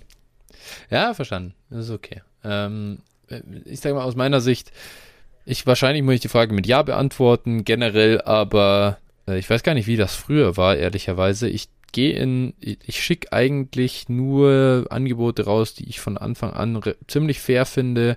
Dann kann einer natürlich kauen, dann kann ich ein bisschen umstricken, kann vielleicht auch mal ein bisschen was noch zurückfordern, Spieler oder so, wo ich sage, ja, okay, ist vielleicht auch damit jetzt vernünftig, aber ich, ich führe keine Trade-Verhandlungen, in denen ich am Anfang Mondpreise verlange Und wenn einer mir ein Mondpreisangebot äh, schickt und ich merke, das ist nix, dann ich, ich stecke auch überhaupt keine Zeit. Ich, ich decline das, ja. ich counter nicht mal. Ich, ich, ich bin kein solcher Trader, der da dann sieben Counter hin und her schickt, um dann da um den heißen Brei rumzutanzen. Es hat mich auch immer schon aufgeregt und deswegen, also nee, dafür habe ich keine Zeit und ist mir auch zu, zu blöd am Ende. Also deswegen, wenn ihr mit mir in der Liga seid und ihr äh, schickt so Lowball-Offers, es, es, regt mich jetzt nicht auf, ne? Also Nein. Ich mache mich, ich finde es dann lustig eher. Ich mache mich eher ein bisschen, wenn dann drüber lustig, wenn dann so Angebote kommen, aber ja, ja nee, also die Zeit habe ich dann tatsächlich nicht. Ich, ich, bin, ich bin eher enttäuscht. Ich freue mich dann darüber, dass ein Trade-Angebot kommt und dann sehe ich das wieder in der Grütze und denke ich, ah, ja, also, ja. wenn man dann mal, also es ist ja wirklich so, ne, ich, also ja. ich, ich, ich kriege so wenig Trade-Angebote insgesamt, es ist echt schon, äh, also, ja. und wenn, dann sind halt 80% wirklich kompletter Trash, die, die nicht mal, die nicht mal verhandelbar ja. sind. Also, das muss man einfach auch echt so sagen. Und äh, ich schicke ich schick schon mal je nach Liga halt Angebote raus, die ich für, für angemessen halte. Ob, und da ist meistens dann schon noch ein bisschen Spielraum drin. Also kommt immer drauf an, auch wie sehr will ich den Trade, ne? Also es gibt, es gibt halt Trades, die mhm. kann man machen und wenn ich ein Rebuilder bin und send mal ein Package für einen gewissen Deal raus und, äh, und, und sag, okay, da gewinne ich jetzt mit 5% oder so, dann, dann finde ich das ja auch durchaus legitim. Äh, wenn der andere sagt, nee, ich bin nicht bereit, diese 5% Value abzugeben, gut, kann man auch verstehen, ist ja auch völlig in Ordnung für beide Seiten. Wenn, ich ja. aber wenn ich zum Beispiel ähm, einen Spieler kaufen will, zum Beispiel einen ein Top-Quarterback oder sowas, dann weiß ich doch, da brauche ich nicht mit einem First und einem Second kommen. Da, also da wird ja jeder die Kleinen. Mhm. Das kann, diese Zeit kann man sich halt für alle Beteiligten sparen. Und äh, ja. dann kann man, also ich sag mal, wenn man nicht bereit ist, da mindestens Marktpreis, eher Plus zu bezahlen, dann weiß man eigentlich, dann kann man es eigentlich gleich knicken. Mhm. Und äh, da, sicher, ja. es kommt immer auch drauf an, um was für Spieler es geht. Ne? Wenn es jetzt um so äh, die Backup Running Backs dieser Welt geht, so, da kann man auch mal ein günstigeres Angebot rausschicken, finde ich schon. Wenn ich sie nicht unbedingt will. Ja, ja, also klar, keine Frage. Aber also es ging ja hier wirklich ums ja. fünfte Counter und ich kenne diese Verhandlung, ich ja, kenne die Spieler, ja, die das so machen wollen, die dann da starten mit hier für den Spieler zwei First und dann denke ich mir, ja, okay, komm. Also wirklich, also im Leben halt nicht. Ja. Und dann frage ich mich, was das für einen Sinn hat. Ja, aber wenn du, wenn du war, wenn, also ich sag mal, ich, wir kennen ja auch die, also diese Trader, die immer das letzte Wort haben wollen, quasi immer diesen letzten mhm. äh, äh Scheiß ja. noch rauspressen ja, wollen. Ja. Wenn du das weißt, dann, dann äh, bietest du halt so an, dass genau dieses, dieses Stück Value noch da ist, dass du auch bereit bist zu gehen. Du weißt es ja vorher, bietest dann den Trade so an, er countert damit, dann nimmst du an und fertig. Das, das weiß man ja auch mittlerweile. Man kennt seine Pappenheimer. Ich, ich kenne ich kenn ja auch diesen klassischen noch mit einem Fifth oder einem Fourth Countern ja. dabei. Und da, da bin ich auch so entspannt, wenn ich dann mal denke, yo, Alter, also mein Team hat halt wirklich auch echt viel Value und der Typ hat es verkackt ein bisschen ja. in der Vergangenheit. Da ist echt nicht mehr viel da, kommen dann ja, ja, also so. Das ist, ich finde das auch total situationsabhängig. Ja, wenn, genau, wenn ich, wenn ich jetzt den fünf Runden Pick habe und ich habe ein super Team und alles ist Entschuldigung, ja. dann würde ich niemals einen Deal daran scheitern ja. lassen. Aber genau, genau. Ja. Wenn ich den Deal aber nicht so gerne will und er will das noch von mir, dann kann schon sein, dass ich dann sage, okay, dann hardline ich, ciao. ja, ja, auf jeden Fall. Ja, sicher. Genau. Dann die nächste Frage. Habt ihr Dinge, auf die ihr mehr Zeit verwendet und welche, die mehr dem herlaufen? Und da muss ich sagen, ja klar, ja. auf jeden Fall. Ja. Also äh, kommt auf den Status an, den das Team hat und wenn ich den Eindruck habe, also oder wenn ich Rebuilder bin und ich habe so das Gefühl, ja, das Team ist halt im Prinzip fertig gemanagt. Ich habe nichts mehr zum Verkaufen. Ähm, ich habe alles einge also liquidiert, was geht. Dann macht man halt noch ein bisschen Wafer, schaut, dass sein Team da voll ist, äh, schaut mal interessante Shots finden, aber der Rest, dann stellt sich halt, dann macht man einmal die Woche Line-Up und dann ja. schön mit Ö. Ja, ja, ja, also klar. Es gibt, es gibt, wie du gesagt hast, eben diese Teams, die dann keiner oder nicht große Arbeit mehr be bedürfen, äh, aber ja, also ich, ich mache schon für jedes Team quasi ein Pre-Line-Up, so im Laufe der Woche, wenn ich Zeit habe, dass ich ja. alle, alle Bye-Week-Spieler rausschmeiße, alle IA- und Out-Spieler auf IA setze, um, und sowas, also das passiert schon, wenn ich weiß, okay, der Spieler wird wahrscheinlich nicht spielen, zack, raus. Also, da, also das sind so, da nehme ich mir halt Arbeit mit ab, dass ich dann quasi am Ende nur noch mhm. die wirklich interessanten Spieler ändern muss. Ähm, so, das schon, aber natürlich gibt es dann Teams, die auch dann während der Saison, wenn du jetzt zwei Verletzungen hast, also dann reagieren musst und so. Mm, und dann gibt es natürlich Ligen, denen du lieber spielst und Ligen, denen du nicht so gerne spielst. Das ist ganz klar. An der Stelle Shoutout an unseren Hörer Wizard, mit dem wir gemeinsam in unserer Hörer, Hörer Dynasty spielen. Äh, der, also Wizard, du bist wirklich, du bist echt crazy drauf, was Line-Up-Setzen angeht, denn ich habe geguckt, wir spielen Woche 13 gegeneinander und ich habe also, ich habe halt quasi so meinen mein restlichen Schedule so ein bisschen angeguckt, ob ich noch was machen muss mit dem Team halt und so ein bisschen analysiert, investiere ich nochmal und klick dann so durch Woche 13 und, und sehe dann auf einmal, Alter, also er hat halt ja schon Watson okay, gut. Aber er hat ihn halt schon im Line-Up gehabt. Also, so, da dachte ich mir zurück, so, hä? Hat der, wieso, äh, der darf doch jetzt noch gar nicht spielen. Der hat das wirklich, der hat sein Line-Up für Woche 13 schon gesetzt, so presettet, ne? Ja, gut, okay. Das ist vielleicht ein bisschen weit in die Zukunft geguckt. Das fand ich so geil, Alter. Da, da, freut sich einer, dass er endlich seinen Elite-Quarterback dann aufstellen kann und hat er schon so, hat er schon durchgezogen. Ey, fand ich so geil. Ähm, genau, sowas mache ich tatsächlich in keiner Liga. Und das habe ich auch noch nie gesehen. Aber äh, das fand ich so witzig. Äh, gute Anekdote an der Stelle. Äh, in einem äh, Spin-off zu unserem Podcast. Dann gibt es noch eine Frage von Take Some More, um das abzuschließen. Und er sagt, ändert es etwas an der Emotionalität, wenn man sehr viele Ligen spielt? Phil, ist das so bei dir? Boah, nee, ich glaube, das ist immer so eine Einzelfallsache. Also es gibt schon Matchups, die willst du gerne gewinnen. So, und dann bist du auch emotional. Ähm, und es gibt auch Ligen, die willst du gerne gewinnen. Und äh, ja, also ich, ich glaube, ich glaube nicht. Natürlich, klar, wenn du jetzt nur ein oder zwei Ligen hast, dann hängt da natürlich alles, alles dran. Ähm, aber nö, würde ich nicht sagen. Also äh, sicherlich, auch da gibt es unwichtigere Ligen, wo du mit weniger Emo Emotionalität dranhängst. Aber naja, die wären vielleicht auch unwichtig, wenn es eine von drei wären. Fair, aber ich muss schon sagen, ja, ich, ich, finde einfach, es gleicht sich halt einfach viel mehr aus darüber, über ein Wochenende. Ich finde es schon, ich kann mich ja noch erinnern, erste Dynasty und dann, weiß ich nicht, ist es halt schon kacke, wenn, wenn dann verletzt sich ein Spieler, dann geht das Team unter. Wenn du jetzt zum Beispiel, du spielst nur zwei Ligen und hast in beiden jetzt Cooper Cup. Ja. Boah, Alter, gut, das, das, also das, das, das ist so vergleichbar damit, wie du jetzt halt der, deine Brees Hall Aktion, ne? Also sich das Kreuzband gerissen hat und du hast in über 50 Prozent der Ligen so einen Spieler. Ja. Ich, ich glaube, so ist das Gefühl halt wieder zurück. So, so ist das Feeling, wenn du zwei Dynasty spielst und dann läuft scheiße. Oder spielst du letztlich einen ja. Spieler, der bei dir bei beiden wichtig ist. Klar. Das ist halt sowas, passiert halt einfach nicht mehr jetzt. Ja, das stimmt. Auch, auch diese knapp verlorenen Matchups und so, das gleicht sich alles viel, viel mehr aus, das merkt man halt schon. Ja. Randomness ist halt einfach ein großer Teil des, des äh, Spiels. Aber ich sag dir eins, ich spiele ja auch noch eine Dynasty, die auch Kicker hat. Am fucking Wochenende und jetzt und zum Thema am fucking Wochenende am Montag nimmt mein Gegner in dieser Dynasty, ich war mit, äh, ich glaube, 17 Punkten vorne und nur ja. noch, also und dann hat er Joey Sly von äh, den Washington Commanders vom scheiß Waferwire aufgepickt und ich dachte, ja. kein Problem, äh, wird, wird der nicht, der scheiß Kicker macht bestimmt keine 18 Punkte. Ähm, ich gucke am nächsten Morgen, ich gucke am nächsten Morgen in die App und denke, was zur Hölle? 149 zu 148 verloren. Ich, und dann habe ich erstmal in, in, in, den League-Chat geschrieben, also das ist, eine, das ist eine englische Liga, habe ich erstmal geschrieben, Hashtag Fuck Kickers. Also darüber habe ich mich also selten so sehr drüber aufgeregt, über die Scheiße. Und dann, wenn du dann wegen Kicker verlierst, also zum, da war ich sehr emotional, das kannst du mir glauben. Vor allem, ich habe ich hab das Spiel nicht gesehen, ich habe auch keine Highlights gesehen, außer diesen, äh, ja, diese Flagge da an Heineke. Ja. Ähm, es kam ja, äh, die müssen ja dann irgendwie noch ein Field Goal nur deswegen gekickt haben.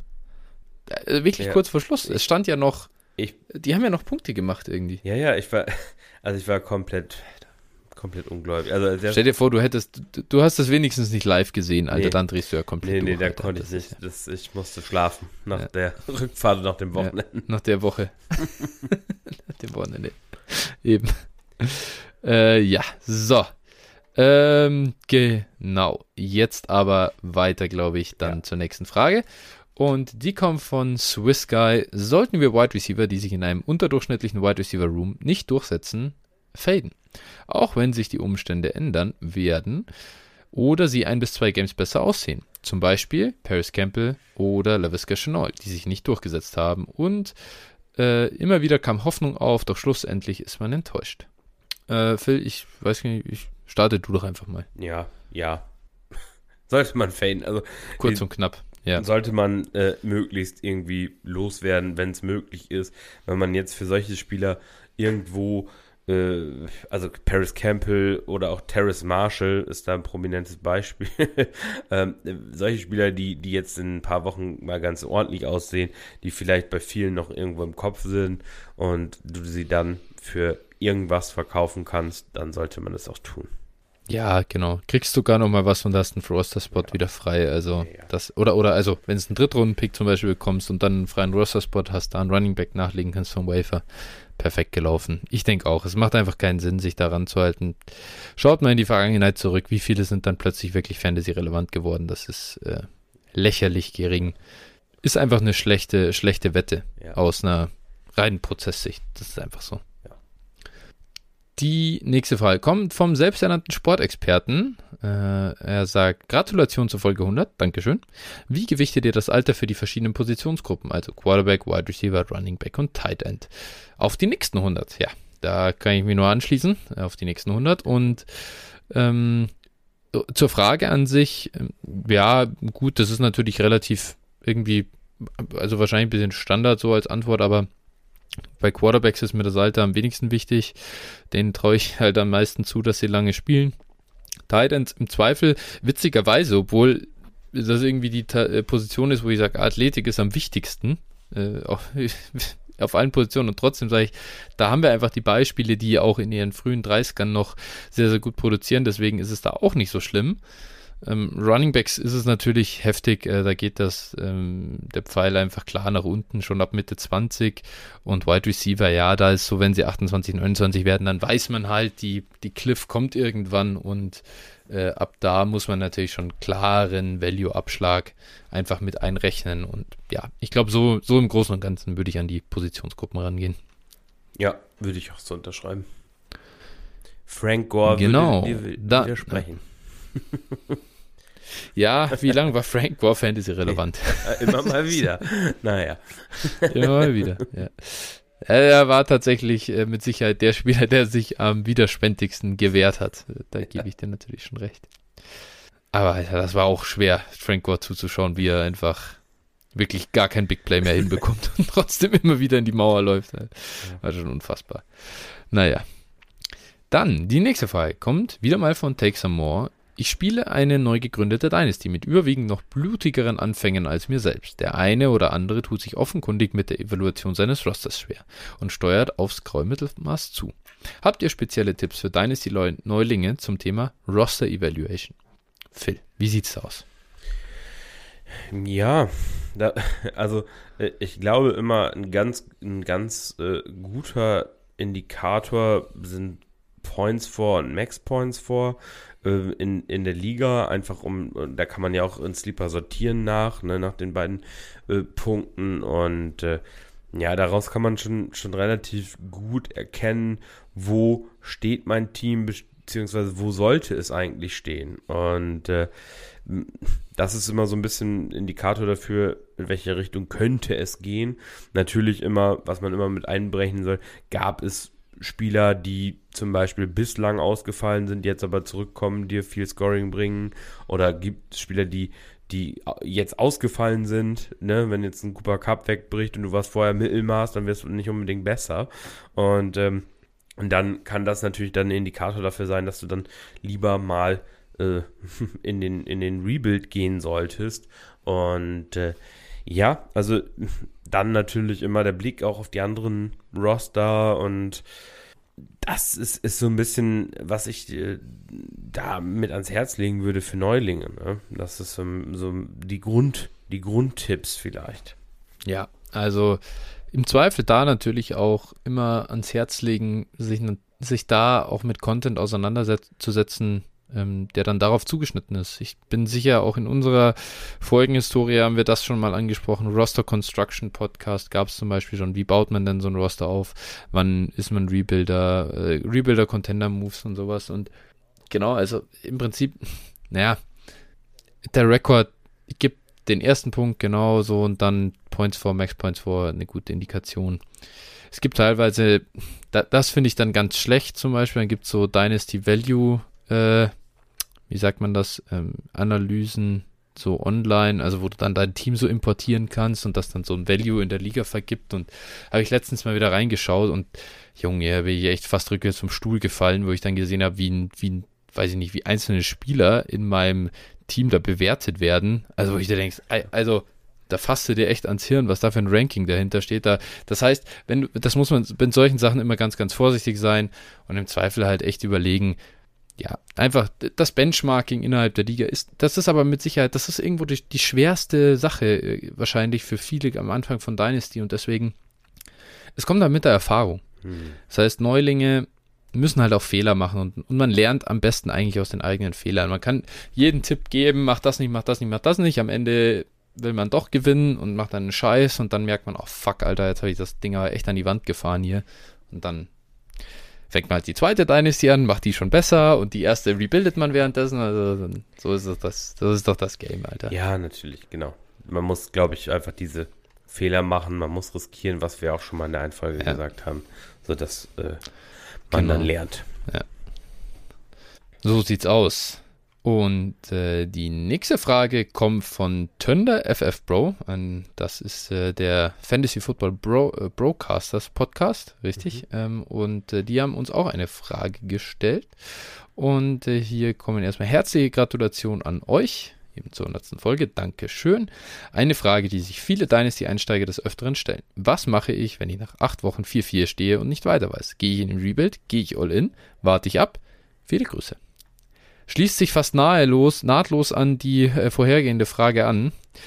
Ähm, die wertvollste, die wichtigste, der wichtigste Skill wahrscheinlich irgendwie in Dynasty ist, genau dieses 4-4-Roster dann auch bewerten zu können und zu unterscheiden, hey, habe ich hier jetzt ein bisschen Verletzungspech gehabt, kommen hier jetzt Producer zurück, äh, habe ich vielleicht knappe Matchups verloren und bin deswegen 4-4 oder überperforme ich mit 4-4 sogar völlig und äh, bin eigentlich das drittschlechteste Roster als Rest of Season für diese Liga. Und äh, in, der, in der Regel, ich, andererseits muss man ja auch wieder sagen, in der Regel spielen ja viele, ähm, die Dynasty spielen, zumindest haben vorher schon mal Redraft gespielt und kennen ja, können ja eigentlich schon bewerten, wie ist das jetzt Rest of Season. Dann nochmal dazu zu, äh, den zweiten Aspekt dazu zu bringen, hey, ist es auch, ist es auch aus Value-Sicht wirklich vernünftig, vielleicht diesen Shot auf die Championship noch zu nehmen oder haue ich lieber jetzt noch die Bremse rein, bevor mein Team im, in der Offseason komplett im Arsch ist? Äh, das ist ja der zweite Punkt. Aber der erste Punkt, erstmal zu sagen, ja, kann ich damit gewinnen oder nicht? Wenn ihr Redraft spielt und das könnt, dann müsstet ihr das eigentlich auch können, zu sehen. Weil da merkt man ja schon auch ziemlich schnell, ob man eine Shot, einen Shot hat auf die Championship oder ob man die Redraft-Liga so ein bisschen fertig laufen lässt. Und deswegen äh, denke ich, aus der, aus der Brille raus kann man ja sein Dynasty-Team auch ganz gut bewerten, ob es zum Contender taugt oder nicht. Ja, und vielleicht auch noch so ein bisschen, ähm, was habe ich noch an Munition in der Hinterhand. Ne? Also, das ist auch für mich oftmals, also, äh, was habe ich noch eigentlich, wenn ich jetzt zum Beispiel 4-4 stehe und ich habe aber sechs First-Round-Picks, so, dann hast, dann mhm. hast du wahrscheinlich, und, und alle deine Spieler sind soweit gesund, alles okay, äh, gelaufen, es ist jetzt so, du hast wirklich ein mittelmäßiges Team einfach und sagst jetzt aber, jetzt habe ich dieses Kapital und habe vielleicht ein paar Spieler, die sich besser entwickelt haben, einfach eigentlich. Wolltest du vielleicht noch ein Jahr rebuilden, deswegen hast du auch die ganzen Picks. Und jetzt aber besser gelaufen, als du denkst und sagst, okay, ich schau mal, was ich mit meinem, mit meinem Kapital, mit meiner Munition, müssen nicht unbedingt Picks, können auch jüngere Spieler sein, äh, was ich damit so machen kann, vielleicht bekommen kann. Vielleicht sind Teams schlechter gestartet, als sie gedacht haben und wollen jetzt eben in Rebuild und so. Und dann kann man eben da nochmal attackieren und äh, angreifen. Ne? Also ich, ich habe selber auch gerade in einer Liga, da äh, war das eigentlich auch nicht geplant, aber ist auch alles besser gelaufen als gedacht. Jetzt habe ich zwei First, also ich hatte sechs First-Round-Picks und habe zwei äh, First-Round-Picks einfach in Dicks und Mixen investiert. Und äh, ja, habe da jetzt sehr gute Chancen auf den Titel einfach. Und äh, ja, sowas ist sicherlich auch immer ein Indikator. Andererseits, wenn ich jetzt schon, wenn ich jetzt schon vielleicht ein First und Second weggetradet habe und schon und wirklich nichts Brauchbares mehr habe, was, was ich traden kann und ich stehe jetzt schon, stehe jetzt 4-4 und puh, wenn jetzt sich ein guter Producer verletzt, dann bin ich am Arsch, dann wäre die Empfehlung wahrscheinlich eher zu sagen, hm, könnte knapp werden. Also, so, das sind sicherlich auch immer noch so, so, ja, ich sag mal, nicht jedes 4-4-Team ist wie das andere. das kann man hier vielleicht noch mit einwerfen. Und ich frage mich auch, vielleicht ein sehr unterschätzter Teil, der von vielen nicht gemacht wird. Habe ich zumindest den Eindruck. Ähm, schaut euren Rest of Season Schedule an. Also gegen ja. wen spielt ihr denn? Das ist ja auch immer ganz wichtig, so in Dynasty. Spielst du gegen, zum Beispiel in einer Liga hat mir jetzt auch da, Cooper Cup hat sich verletzt. Ich stehe, glaube ich, jetzt 7-3. Ich glaube, ich stehe 7-3. Oder 6-4, äh, kann ich jetzt nicht ganz sicher sagen. Ähm, auf jeden Fall habe ich geguckt und habe gesehen, also ich muss eigentlich 4-1 gehen Rest of Season. Das Team ist soweit noch okay und ich spiele gegen vier wirklich absolute Trash-Teams und gegen ein gleich gutes. Das heißt, selbst wenn ich gegen ein Trash-Team vielleicht irgendwie verliere, ich kann immer noch gegen das andere gewinnen. 4-1 ist der mit weitem Abstand wahrscheinlichste Rest-of-Season-Record. Wenn es ganz schlecht läuft, irgendwie gehe ich 3-2. Und dann habe ich geguckt, die Liga, hm, also ich hatte schon ein paar, ich hatte glaube ich immer noch einen Win-Vorsprung, ein paar Punkte-Vorsprung, so um die Playoffs zu reißen oder nicht zu schaffen. Und dann habe ich das Angebot gekriegt und habe gesagt, ja, also prinzipiell bin ich nicht uninteressiert an dem Producer, um den es da ging, aber ich warte halt einfach jetzt mal ab. Und äh, ich, ich warte jetzt bis zu den Playoffs, weil das Problem ist, jetzt investierst du was in einen anderen Spieler, der kann sich ja wieder verletzen. Und wenn ich jetzt einfach sage, okay, komm, ich warte jetzt ab, bis die Playoffs beginnen, wenn ich diesen, äh, wenn ich den, wenn ich die Rest of Season Analyse gemacht habe, dann gucke ich halt, wer ist jetzt für die nächsten drei Wochen wer ist jetzt fit, wer ist jetzt vielleicht ein Spot-Start, wie kann ich mir jetzt das Roster umbauen und da in der Zeit muss man halt dann maximal aktiv sein. So ein bisschen auch noch ein, ein glaube ich, ein, ein, wertvoller Tipp äh, für alle, die so ein bisschen mittendrin stehen und nicht recht wissen, in welche Richtung es geht. Ja. Gut, die nächste Frage kommt von Dinosaurier. Wird es irgendwann mal ein Spin-off zu JIT geben? Finde das Ligen- und Redraft Champions League, Champions League System nice und fände es cool, wenn es noch mehr davon gäbe. Tja, Phil, gibt es irgendwann eine neue JIT? Schauen wir mal. Könnte passieren, aber ist jetzt aktuell nichts in Planung. Aber ausschließen kann man natürlich nichts. Ja, es ist, also, ich, äh, da, da, müsste tatsächlich sich einfach jemand anders noch das, äh, das Herz nehmen, glaube ich. Das wäre ja wichtig. Also ein Hörer, wenn ihr da, äh, wenn ihr jemand Interesse habt, warum das nicht in die Hand nehmen? Der Phil hat das ja auch einfach gemacht. Und ja, zahlt sich aus. Ist wirklich eine, ein tolles System und ähm, coole, coole Sache. Ja. Auch ich wäre natürlich wieder dabei. Ja. ja, also genau. Ähm, Constitution äh, liegt ja vor, also auch da die, die liegt bereit. Die, äh, die würde ich natürlich zur Verfügung stellen, also von daher kein Problem. Ja. Dann die nächste Frage kommt von Andyman wie seht ihr die Entwicklung von Fantasy und Dynasty Football? Wir, wir kommen ja von One QB zu Superflex Titan Premium Ligen. Devi erhält seit ein paar Jahren auch etwas mehr Zuspruch. Wo geht eurer Meinung nach die Reise hin, beziehungsweise welche Strömungen nehmt ihr aktuell aus der Community und euren Ligen wahr? Ganz schwere Frage natürlich, äh, solche in die Zukunft gerichteten. Ich glaube, einfach wenn ich mal davon ausgehe, was macht mir am meisten Spaß, dann würde ich sagen, es geht einfach darum, dass Ligen immer, äh, dass es wichtig ist, dass es in Ligen den Anreiz zum Traden gibt. Das heißt, es muss es, muss ein System sein, in dem ähm, man einerseits viel Liquidität auch hat, äh, zum Traden und andererseits eben auch viel Needs bestehen. Das heißt, zum Beispiel dieser Trend mit der Receiver Flex, das halte ich für ein also total Hanebüchen. Äh, es entwertet die Titan-Position und es entwertet auch dann einfach Spieler am Ende, die, äh, die da auf dem äh, auf den, Markt, auf den Markt kommen könnten. Das heißt, man muss so genau die Mischung treffen, um einerseits die Spieler interessant zu machen, auch nicht unbezahlbar zu machen und ähm, ja, da, da muss es sich, da, in die Richtung muss es gehen, dass du, dass du viel, dass es viel Wege gibt, um zu gewinnen, dass es äh, trotzdem Vorteile gibt, die du gegenüber anderen Managern holen kannst. Ich muss sagen, weil Devi hier genannt ist, das glaube ich definitiv nicht, dass das eine große Ding wird oder dass das, dass das ähm, irgendwo besser oder aktiver macht, weil ich es selber auch an mir merke, in Devi-Ligen tue ich mir deutlich schwerer, irgendwie Trades zu machen.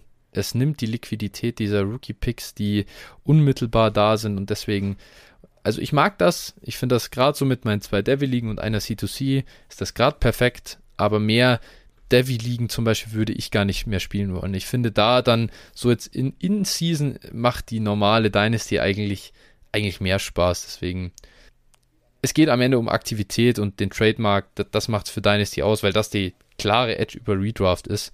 Und deswegen glaube ich, in die Richtung wird es auch äh, weitergehen. Ja, glaube ich auch. Also ich glaube halt wirklich Superflex Titan Premium ist halt so wirklich schon der, der Goldstandard, kann man sagen. Ähm, also mittlerweile auf jeden Fall. Und, und, ich könnte mir vorstellen, dass Two Tight End auch äh, teilweise ja. ein Thema wird, was wir häufiger sehen könnten. Hm, finde ich gar nicht so verkehrt auch. Äh, ja, wie du schon gesagt hast, äh, vielleicht, also ich denke auch, dass drei feste Receiver-Spots eher Standard äh, werden als die Ausnahme. Und äh, ja, vielleicht sogar 2QB, ne? Könnte ich mir auch vorstellen, dass vielleicht in die Richtung nochmal hier und da was geht. Hm, sehe das aber zum Beispiel auch mit Devi ähnlich. Das ist schon, schon so ein, so ein ähm, ja, eine willkommene Abwechslung aber auch nicht, ich würde jetzt nicht wollen, dass alle meine Ligen Devi sind. Gleiches gilt auch für IDP. Mhm. IDP auch durchaus ein, ein, spannendes Thema, mhm. wobei natürlich auch IDP wieder für, ich sag mal, auch für, für Anfänger oder auch für, für, ich sag mal, selbst für schon ein bisschen erfahrene Spieler oftmals so sehr erschlägt, ich merke es bei mir manchmal, weißt du, du hast so ein IDP-Roster, wenn du in IDP traden willst, äh, bevor du da erstmal alle Roster durch hast und erstmal guckst, okay, ja. boah, welche Spieler sind denn da überhaupt? Du hast irgendwie 50 Roster-Spots oder sowas. Das ist schon, das ist schon aufwendiger, ne? Und also, wie du schon gesagt hast, du musst Anreize schaffen, um irgendwo Trades zu machen. Andererseits aber muss es auch ich sag mal, einfach zu, zu verarbeiten sein, also einfach zu, zu äh, ja, äh, einfach zu, zu managen, genau. Du, du, musst ja, es halt relativ flott machen können, so und es darf auch nicht zu komplex genau. werden. So, und ich glaube, da ist einfach so dieser Standard, den wir auch häufig spielen, ähm, wie gesagt, mit diesen paar Upgrades, die wir jetzt gerade so genannt haben, durchaus ähm, das, was, was einfach der der große Standard ist, was nicht heißen soll, dass man nicht auch Alternativen ausprobieren kann und soll. Und man muss sich ja nicht auf ein Format festlegen komplett. Ne? Also, aber dennoch ja. finde ich das schon gut. Agreed. Dann haben wir die nächste Frage von Alligator Milch. Einfach, weil ich die Frage schon mal hatte und mich ein Gespräch dazu interessiert. Entweder ihr schließt in jeder Fantasy League in den Bottom 4 ab, euer Favorite Team gewinnt aber den Super Bowl. Oder ihr kommt in jeder Fantasy League in die Top 4, euer Favorite Team pickt aber in den ersten vier Spots. Was würdet ihr wählen? Phil, wie sieht's aus? Boah. Ja, gut, wenn es sich nur um ein Jahr handelt, dann würde ich, würde ich den Gino Super Bowl wählen. Auch wenn das dann für die Fantasy Leagues natürlich äh, äh, desaströs wäre. Das stimmt. Ich glaube, ich glaube, für mich ist es ist ziemlich deutlich, ich will in jeder Fantasy League Top 4 sein. Im Endeffekt ist es dann doch, äh, äh, das ist halt das, was ich manage, ne? Das ist meine ja, Leistung okay. irgendwo am Ende. Yeah. Und, und das Team, klar, ich freue mich riesig, wenn die Niners einen Super Bowl gewinnen, aber am Ende, ja, trotzdem, Alter. Trotzdem will ich, will ich, wenn ich, ich mir vorstelle, Alter, stell dir mal vor, ich werde in ja, ich spiele 15 Ligen äh, irgendwie und, und komme über in die Top 4. Das heißt, äh, ich habe wahrscheinlich irgendwie fünf, äh, am Ende irgendwie, ja, knappe fünf Championships geholt in einem Jahr und dazu noch zweite, dritte Plätze. Ey, unfassbar geil. Also, ja, natürlich. Das ist auch gar keine Frage, Mann. Äh, das wäre wär schon geil. Beide. Das, wär auch die, das, das, ist ja über, über Wochen hinweg. Du, du ridest ja durch die Saison durch, Alter. Das ist ja der Hammer. Ja. Äh, nee, also okay, viel geiler. fair. Ich glaube, ich muss meine Antwort auch nochmal switchen. Hast mich überzeugt. und dabei geht es gar nicht, es geht jetzt dabei nicht ums Geld natürlich, ne, dass man da dann gewinnt, ja, sondern einfach nur, äh, man steckt so viel Zeit ja. rein, dass wenn das so belohnt wird, ist ja ein Traum. Ja, fair, fair. Neben dem, dass es unrealistisch ist, man hat immer Rebuilder und so. Aber ja. ist ja egal. Gut, und das ist ja ein theoretisches Konstrukt. Und wenn, vor allen Dingen, es ist ja auch an sich nicht, also das Szenario, dass das Team in den Top 4 pickt, ist ja an sich auch, äh, auch gut. Gar nicht schlimm, ja. Ja. genau. Absolut. Außer es, außer sind die Broncos und sie haben keinen First und Second. Aber naja. An der Stelle sei nochmal gesagt. Broncos Country, let's ride. let's ride. Stimmt, hey, Alter, by the way, äh, du könntest ja sogar noch sagen, ähm, äh, also die Seahawks können ja trotzdem ja. Super Bowl gewinnen. Ja, die picken ja trotzdem Top 4. oh ja, stimmt. Das, äh, so weit habe ich gar nicht gedacht. Das war um die Ecke gedacht. Ja, siehst ja das wäre die richtige Antwort ja, gewesen im Übrigen auch. Ja, das stimmt. Das stimmt. Völlig richtig.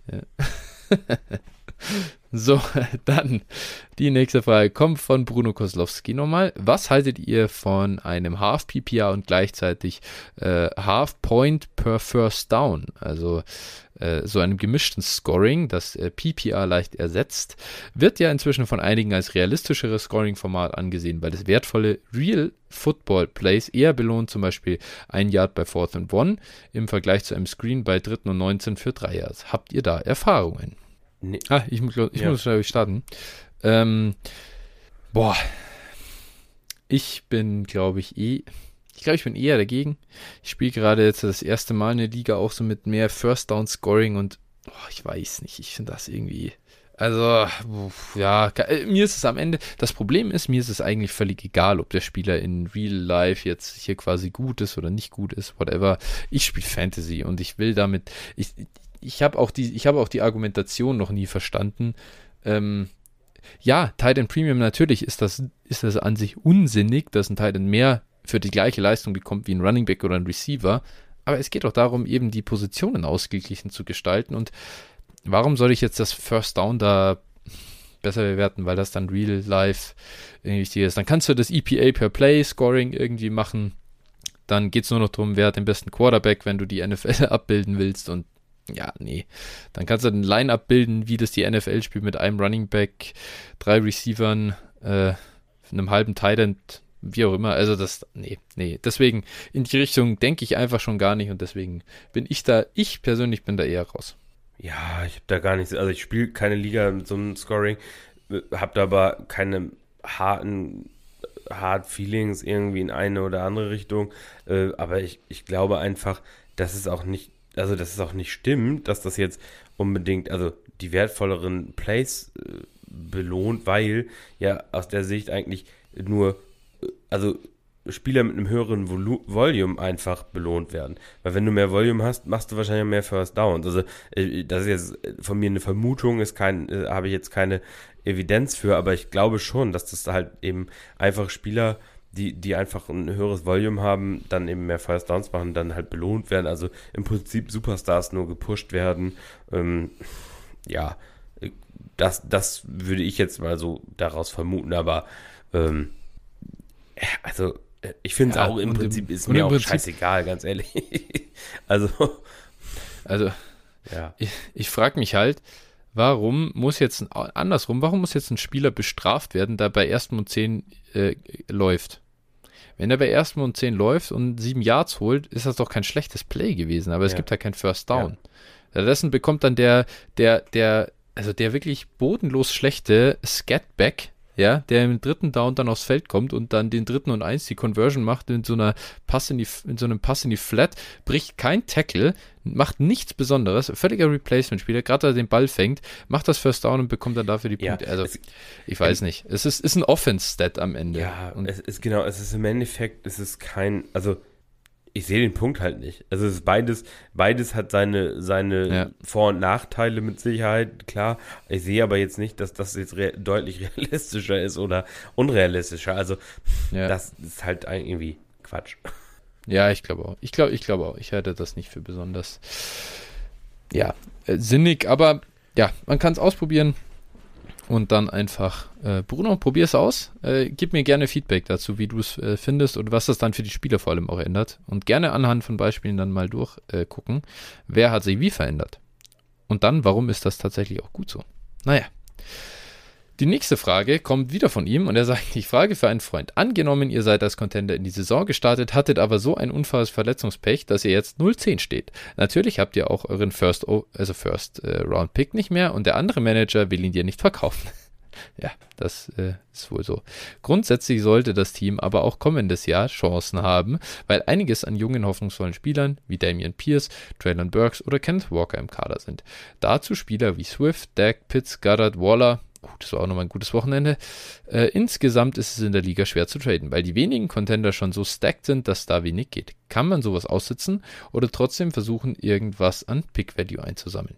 Ja, das ist äh, keine leichte Frage hier, deswegen schiebe ich sie doch direkt hier zu. Was machst du? Ja, ich finde schon, dass es eine leichte Frage ist. Also, du, was, was, was, willst, was willst du denn machen? Also, ich meine, klar, natürlich, du probierst immer in dem Moment das wegzutraden, was du wegtraden kannst, aber äh, mehr als das kannst du nicht wegtraden, ne? Also, es ist, es ist einfach, ne? Natürlich, du kannst probieren, Spieler, wenn ich aber, wenn, wenn mir keiner einen Spieler abnimmt, dann verschenke ich ihn ja nicht oder cutte ihn einfach, ne? Also, ja. bei guten oder Spielern mit Value. So, dann muss ich halt irgendwann mich dazu entscheiden, okay, dann behalte ich sie einfach.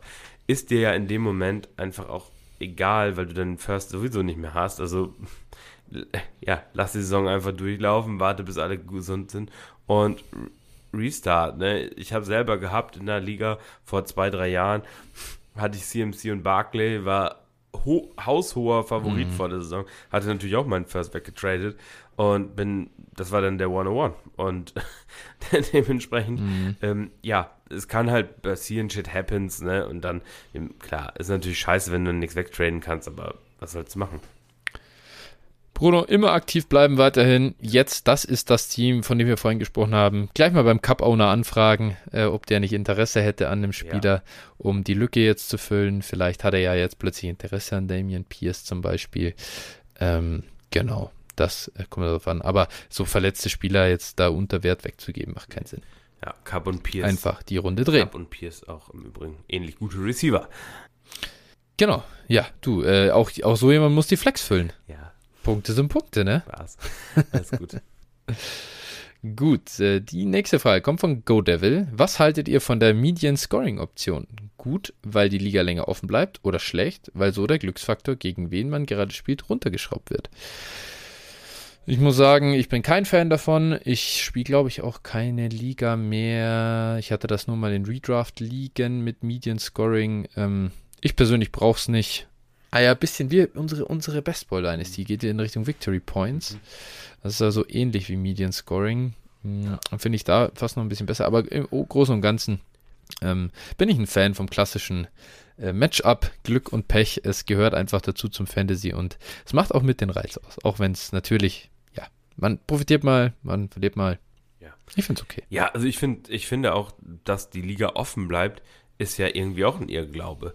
Weil, wenn du eine scheiß Woche hast, dann verlierst du unter Umständen zwei Punkte und äh, also, ne, oder wenn du jetzt viele Bye-Week-Spiele hast und, und sonst, wo du sonst nur eine verlieren würdest, so kann der Contender vielleicht einfach zwei Punkte wegziehen und äh, ja, das macht es vielleicht uninteressant. Also so aus dem Blickwinkel würde ich es jetzt eben auch betrachten und äh, dementsprechend ist für mich auch wieder so eine Sache, ich weiß nicht, also früher, da, da, äh, da, war ich früher auch emotionaler bei solchen Diskussionen. Ich finde einfach, das, ja, das stört mich jetzt nicht, aber äh, ich würde immer dagegen stimmen, weil es ist halt immer ein bisschen Glück. Ne? Das muss immer dazu gehören und dementsprechend, ja, ja das, sind, das sind alles Geschichten, die kann man mal machen, muss man aber nicht.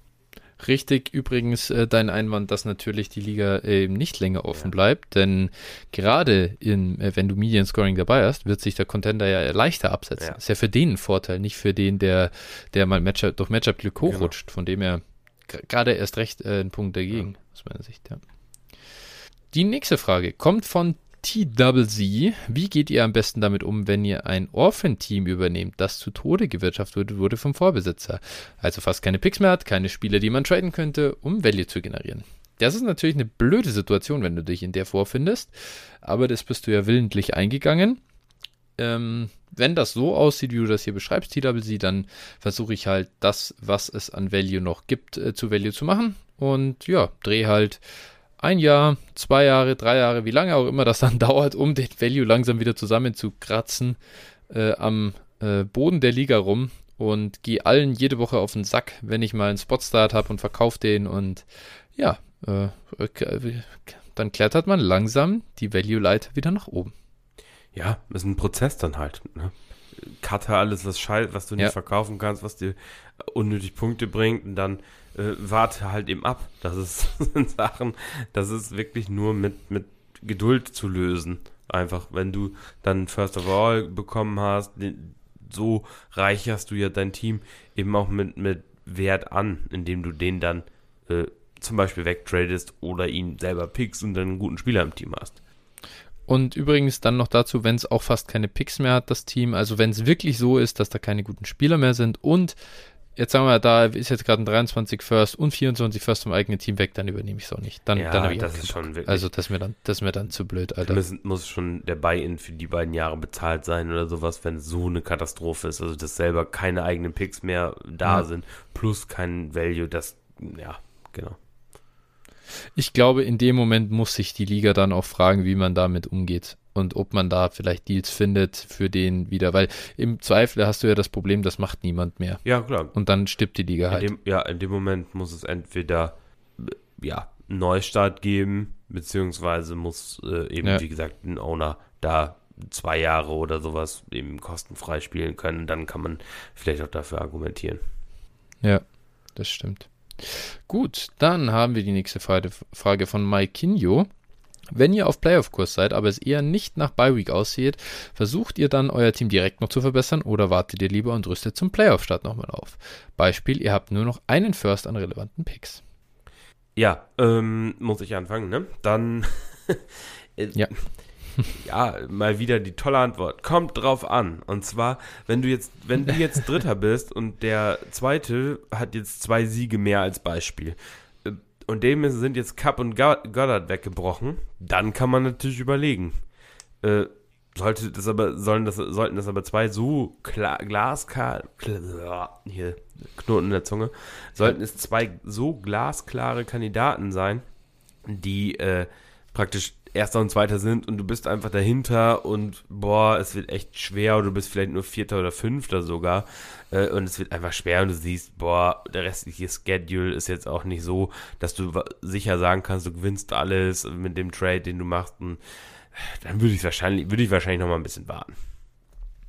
Ja, ich glaube, also ich bin da schon auch eher im Camp warten wenn, wenn, außer der Value passt, das ist ja immer so, das ist ja immer so die Frage. Ich muss mal ein bisschen mit Fingerspitzengefühl rangehen, aber wenn man gerade sowas erlebt wie Cup jetzt und man merkt, na, jetzt sind es noch vier Wochen, ich habe einen leichten Schedule, ich komme auch so rein, ich werde mir aber keine Bike kaufen können, ja, genau, dann warte ich lieber ab. Aber äh, hier, es gibt kein richtig, kein falsch, äh, das ist auf die Liga, kommt auf die Liga an. Ja.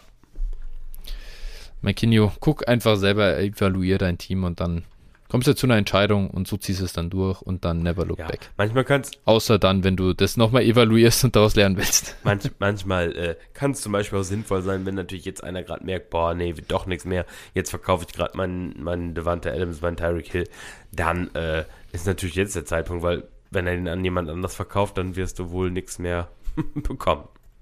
Ja, hat mich gerade in der Liga vorhin dazu bewogen, einen Deal, den ich zwar nicht absolut feier, für einen Top-Receiver zu machen, äh, aber nachdem gerade mein äh, schwerster Konkurrent Cooper Cup verloren hat, dachte ich mir, ah, ah, da kommt vielleicht sonst noch das Angebot für Tyreek Hill rüber, dann muss ich jetzt vielleicht doch zuschlagen und einen quasi, äh, ja, nochmal einen draufsatteln auf mein Team, während der Gegenüber gerade einen Verlust erlitten hat. So, die nächste Frage kommt von Dottore46. Wie geht ihr persönlich Startup Drafts an? Ich weiß, es ist falsch, sich von vornherein auf eine Strategie festzulegen, aber gibt es bei euch spezielle Vorlieben?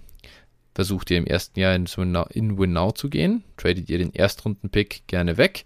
Der Pick welcher Runde ist für euch im, vom Value gleichzusetzen mit dem äh, First Round Rookie Pick äh, des nächsten Jahres? Vielen Dank euch. Äh, ja, ich glaube, ich muss äh, starten mit der Frage, ähm, Dottore, ja, du hast es natürlich schon richtig gesagt, man legt sich nicht komplett vorher fest, man muss dann ein bisschen überlegen, wie ähm, ja, handelt die Liga. Man hört sich natürlich vorher immer um, ob man den Erstrunden-Pick teuer wegtraden kann. Das ist in der Regel mittlerweile nicht mehr der Fall. Zum Teil kann man sehr günstig für den Erstrunden-Pick von anderen traden. Das heißt, hier flexibel sein und dann, ähm, ja, zwecks Win Now oder, oder Rebuild. Kommt auch hier ganz klar darauf an, welcher Value liegt an Bord klar, ich tendiere schon eher dazu, dass ich im Startup Win Now gehe. Dafür muss wirklich der Value auch runterrutschen.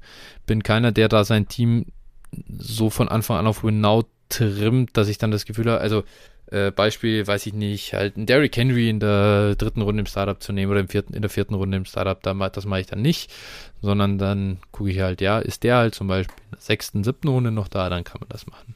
Und von dem her, das wäre so meine Strategie Richtung Win Now oder Rebuild. Wie siehst du das? Ja, ziemlich ähnlich. Also äh, deswegen, ich feiere das, wenn du günstig hochgehen kannst und dann natürlich die zwei Top-Quarterbacks mitzunehmen und dann äh, vielleicht auch gerade diese äh, Picks in den Runden 2, 3, 4 aktuell äh, eher abzugeben, wo man dann eben äh, in 5 zum Beispiel, wenn man dann vielleicht nochmal auch mal einen Pick mehr hat oder so, nochmal zu gucken, wie hat sich der Draft entwickelt, in welche Richtung kann ich gehen. Die Quarterbacks lassen dir halt in der Regel beide Wege offen. Deshalb wäre sowas zum Beispiel eine, eine präferierte Strategie von mir, aber äh, kann man natürlich pauschal nie sagen. Es ist immer wirklich von Draft zu Draft unterschiedlich. Und äh, ein First Round Rookie Pick des nächsten Jahres, also erstmal, den sollte man so selten wie möglich im, im Startup wegtraden, weil das ist äh, eigentlich mhm. ja sehr selten auch eine gute Idee. Und äh, ja, ich würde sagen, es kommt auf die Draft Class an. Ich würde es mal so zwischen Runde 2 und 7 einordnen. Ne? Das ist immer wirklich, ja. wo wird er landen? Ja. ja. That, that's, a, that's a big range. Ja. That's a big. Aber wenn du jetzt drin bist, ähm, du weißt ja noch nicht, wie ist dein Draft gelaufen zu dem Zeitpunkt, äh, wie sieht dein Team aus. Jetzt hast du ein gutes Angebot da, vielleicht, ah, da gibt dir einer Würdest du ihn random vor dem Draft, würdest du ihn traden, wenn dir ein anderer seinen Drittrunden-Starter-Pick gibt? Einfach Mitte, Mitte dritte Runde. Für deinen First des nächsten Jahres. Machst du's? Ja, muss man wahrscheinlich schon machen. Ja, denke ich schon. Ja, aber ist schwierig. Ne? Also. Okay, man sieht ja jetzt schon, da fängst du schon an zu überlegen, da hätten sicher schon mal 95% der Spieler gesagt, ja, okay, gut, ich nehme den Drittrunden-Pick im Starter. Vierte Runde machst du dann, machst du das noch überhaupt? Un, Oder sagst du da dann schon? Ungern, boah, nee. aktuell bei der aktuellen Landschaft, ja. ja. Geht mir im Prinzip sehr ähnlich und deswegen, wenn ich quasi in einem Startup unterwegs bin und ihn traden will, ich würde auch immer so dritte bis vierte Runde so als Value, wenn ich sage, das ist der Value, der mir bezahlt wird, dann überlege ich zumindest, weil dann habe ich den einen, ich kann halt, ich kann zwar verlieren damit, weil das kann auch ein Zweitrunden-Pick werden, so Startup-Value-mäßig, aber es kann jetzt auch eine siebte Runde werden. Äh, und dann bin ich damit fein. Das will ich auf jeden Fall kriegen.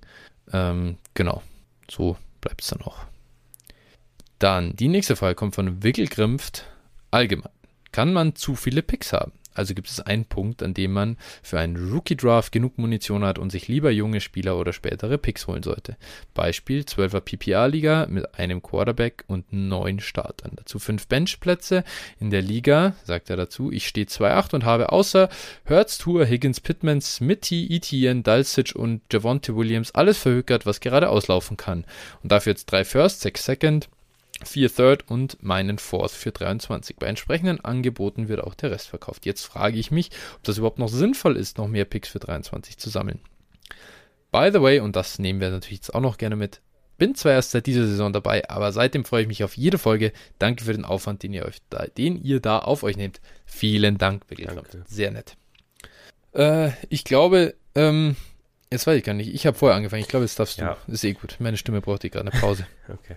Ähm, ja, also grundsätzlich zu viele Picks kann man fast nicht haben. Also, wenn du, wenn du 2022 die ersten 24 Picks deines Draft hattest, dann wahrscheinlich schon.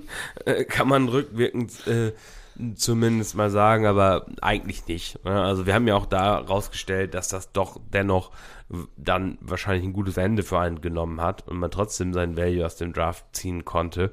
Mm, ja, hier in der, in der One QB mit neuen Startern würde ich halt schon meinen Fokus eher auf Erstrunden-Picks äh, und, und frühe Zweitrunden-Picks setzen, ne, wenn ich die bekommen kann, auf, auf die Drittrunden-Picks nicht unbedingt. Gerade, ihr habt nur 15 Benchplätze, musst die ganzen Spieler ja auch runterbringen. Also gut, wenn du jetzt die schreibst, die Spieler schreibst, die du hast, plus die Picks, dann passt es ja ungefähr.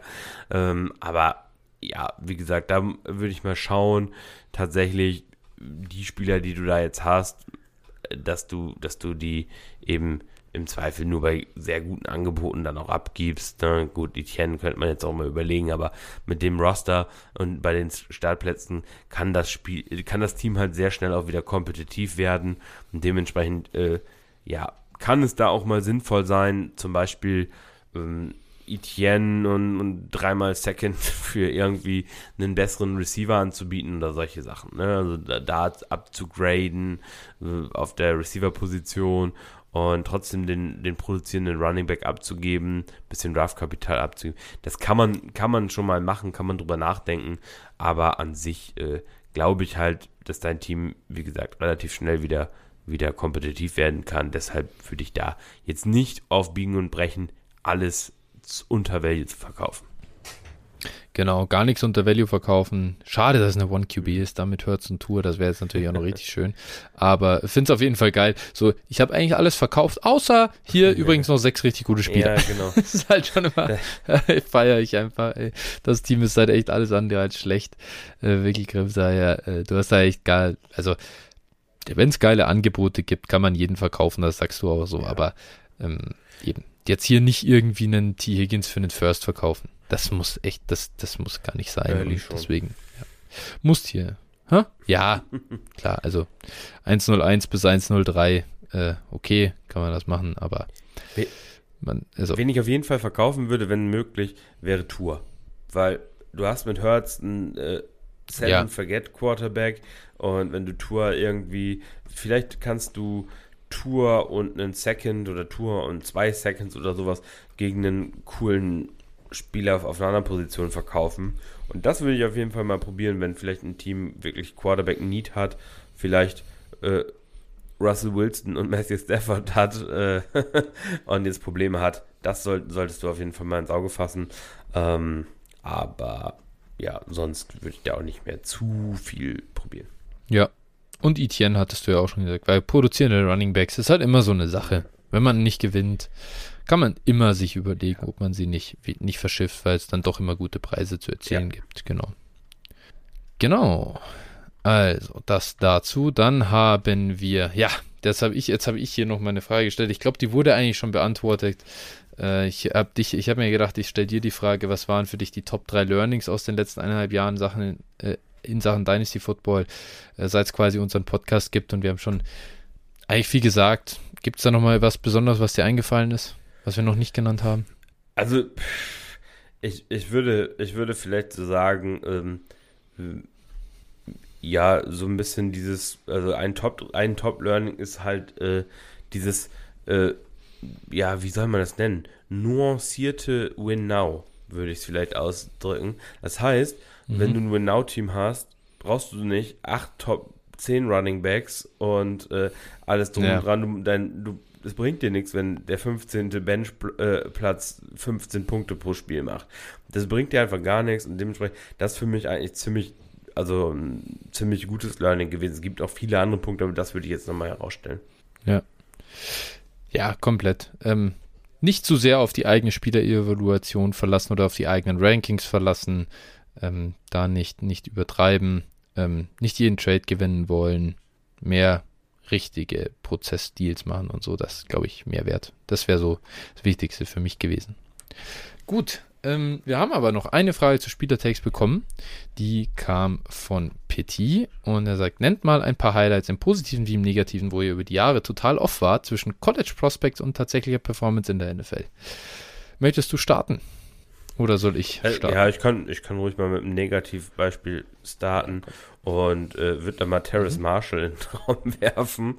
Äh, ja, ja, hatte ich gnadenlos zu hoch und äh, der war am College echt gut und ja, hat dann in der NFL bislang kaum abgeliefert. Ja, das ist ein guter Punkt. Ähm, ich muss sagen, overall, äh, meine, meine Sample Size natürlich noch super, super ja. klein. Das ist eigentlich jetzt das zweite Jahr gewesen, dass ich überhaupt Rookies richtig gerankt habe für mich selber und nicht einfach nach irgendwas gegangen bin, wo, wo irgendwelche Analysten halt was gemacht haben. Von dem her würde ich 2020 als mein erstes war, mein erster Rookie Dynasty Draft oder halt, dass Rookies im Startup richtig waren, wo ich auch ein bisschen mich damit auseinandergesetzt habe. Das klammere ich mal aus. Ähm, was war jetzt da? Ja, Sky Moore natürlich negativ ähm, definitiv ein, ich meine, ich will den Spieler tatsächlich noch nicht komplett aufgeben, seine Rookie-Saison ist einfach noch nicht vorbei. Sprechen wir einfach, die acht Wochen kann ich jetzt auch noch warten. Sprechen wir dann Mitte Januar drüber, äh, wie das aussieht oder weitergehen könnte. Ähm, aber bisher definitiv wahrscheinlich mein größter Miss so äh, negativer Art, glaube ich. Ja. Mm, dann würde ich im Prinzip mal, ja, keine Ahnung, vielleicht was Positives sagen. also, wo die mhm. Evaluation klingt, als ob wir nie was Positives hatten, ne? aber äh, ja. eigentlich schon war es ganz, yeah. ganz okay, gut. Ähm, und zwar würde ich mal Kenneth Gainwell nennen, den ich, den ich absolut äh, immer negativ gesehen habe und der auch tatsächlich negativ war. Und äh, ja, dementsprechend, äh, ja, das war gut. Ja. Ähm, äh, positiv bei mir, glaube ich, im Nachhinein Travis Etienne. Da fühle ich mich schon bestätigt, im, im Prozess im Gesamten ihn zu sehen und dass ich auch äh, ihn auch, also dass ich ihn als Running Back halt gut fand im College und dass ich dachte, dass er auch gut in die NFL transferiert. Ähm, leider habe ich da, ja, da kam ein Verletzungspech dazwischen. Da hätte ich, glaube ich, echt richtig fett profitiert und Kasse gemacht, damit er da in seiner Rookie-Saison so abgeliefert. Aber gut, so läuft es halt manchmal. Finde ich process-wise im Nachhinein trotzdem sehr, sehr gut, ihn, ihn hoch zu haben. Ja, dann mache ich nochmal weiter mit einem mit einem äh, positiven Beispiel. Äh, so ein bisschen, mhm. äh, ja, Mid-Round-Jam kann man sagen. Das war Ramondre Stevenson den, den, mhm. ich sehr, sehr mochte eigentlich. So, äh, ja, irgendwie, ähm, ich finde ich finde auch nach wie vor ist es irgendwie äh, interessant, wie so sein Skillset in die NFL transferiert ist. Also er ist ja in sich ja. ein Allround guter Back, er ist aber jetzt eigentlich nichts, äh, in dem Sinne eigentlich nichts so Besonderes oder er, er hat halt diese Maße, aber die setzt er gar nicht so krass ein, aber er ist trotzdem ein guter Running Back. Das ist halt witzig bei ihm. Ja. Absolut, das war ein krasser Hit von dir. Wenn es um solche Running Backs geht, dann muss natürlich bei mir Elijah Mitchell nochmal kommen. Ähm, is not dead yet, natürlich, das muss man auch noch sagen. Hat jetzt ein gutes Spiel am Wochenende und der ist voll eingebunden, aber ja, den, den mochte ich super, super gern, als er aus, der, aus dem College kam und das war, war ein schöner Hit, den man auch mal mitnimmt. Ja. Ja, sonst. Gut, ja, Gibt es noch was? Ansonsten, was ich von uns beiden im Nachhinein auch immer noch gut finde, Jamar Chase war für uns so überklar der Wide Receiver 1 der 21er Klasse. Und das finde ich auch einfach process-wise am wichtigsten eigentlich, dass man das von Anfang an gesehen hat und erkannt hat. Und wir hatten dann Kyle Pitts äh, von den Receiving Options, sage ich mal, klar ist Nummer 2 für unser Teil im Premium-Format. Das war auch ein, ein guter Take. Ähm, ich glaube, das Einzige, was mich aus der Receiver-Klasse am meisten ärgert, ist wirklich, dass ich Jalen Waddle damals noch nicht so gut gesehen habe, weil der im Nachhinein, finde ich, hat man das eigentlich schon in seinem College-Profil gesehen und hätte da deutlich höher sein müssen. Er war eigentlich dahinter Chase und, und Pitts, glaube ich, die, die klare Nummer 3 und da ähm, hatte ich, hatten wir beide, glaub, hatten wir da beide Bateman oder hattest du da schon Marshall? Ich, das weiß ich jetzt ehrlich gesagt gar nicht also mehr. Also ich hatte mein, mein Receiver-Ranking Pre-Draft war Chase, mhm. Marshall, Bateman, Waddle, Smith. Also, mhm. Terrace Marshall stört da natürlich, aber ja, ja. klar. Ne, ja. Das, ähm, ja. Ja, genau. Also ich finde einfach, Waddle hätten wir, glaube ich, hätte, hätte man eher wahrscheinlich sehen können, dass er auch tiermäßig halt in diese Top 10 Picks, dass er da eigentlich dazugehört hätte. So, weil wir haben ja damals schon gleich gesagt, nach der 10 ist so ein, so ein Tierbreak, ja. da musst du reinkommen. Und eigentlich war, eigentlich war es nach der 11, ja. das Tierbreak. ja, gut. Jetzt natürlich zu, einfach zu sagen, bei Waddle, bei Waddle war es halt, ich sag mal so, bei Waddle war es halt schon, wenn er einschlägt, dass er gut sein würde, okay. Das Problem war halt einfach nur, dass wir die Wahrscheinlichkeit als zu gering angesehen haben, dass er einschlägt. Genau, aber das war, aber ich sage ja nur, das Problem ist, Waddle war drei Jahre im College, hatte eine krasse Freshman-Season und war, er war immer effizient, wenn er am Feld ja. war. Und er hatte halt eine super Athletik und, ähm, und er war ein Top, also er wurde an sechs gepickt, glaube ich.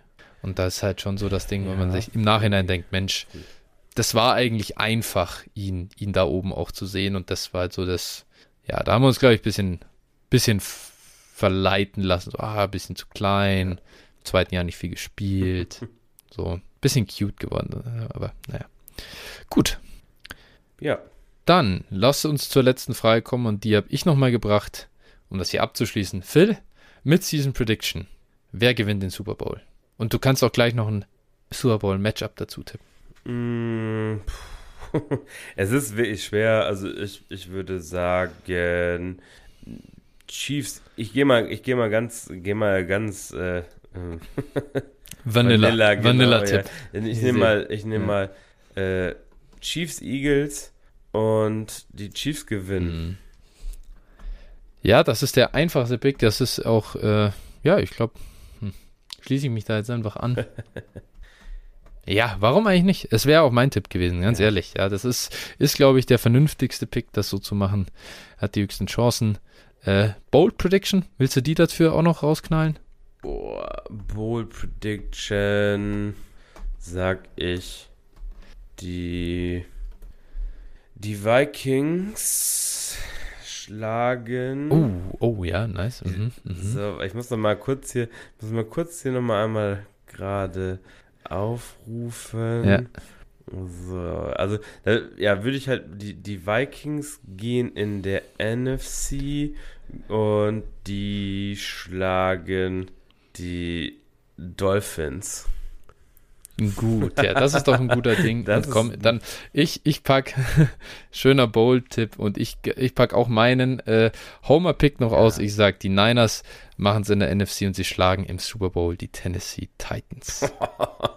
okay, ja, das wäre ja wohl das hässlich, der hässlichste Super Bowl seit 100 Jahren, wenn die Niners gegen die Titans Ey, sich da mit 9 zu 7. 9 zu 7 und es gab 154 Rush Attempts. ja, genau. So ein richtiges Punt-Festival dann. Ei, ei, äh, ei. Genau. Boah, das, also da, ja. Äh, ja. Komm. Playoff Football zum Abgewöhnen. Defense wins Championships. Äh, sowas äh, bräuchte es auch mal wieder. Ja. Oh Mann. Gut. Ja, das mit einem Augenzwinkern hier, um die Show zu schließen. Aber jetzt haben wir doch einen schönen Jubiläums-Mailback aufgenommen. Ist schön lang geworden. Ich glaube, das war uns beiden klar, dass das heute so kommt. Ja. Ich wünsche dir damit einfach, ja, noch einen schönen Abend. Du bist ja noch im Urlaub, deswegen auch alles entspannt. Ja. Gute Zeit. Und äh, ja, danke an alle Hörer nochmal. Und damit machen wir zu. Bis zum nächsten Mal. Dynasty Flow Country, let's ride.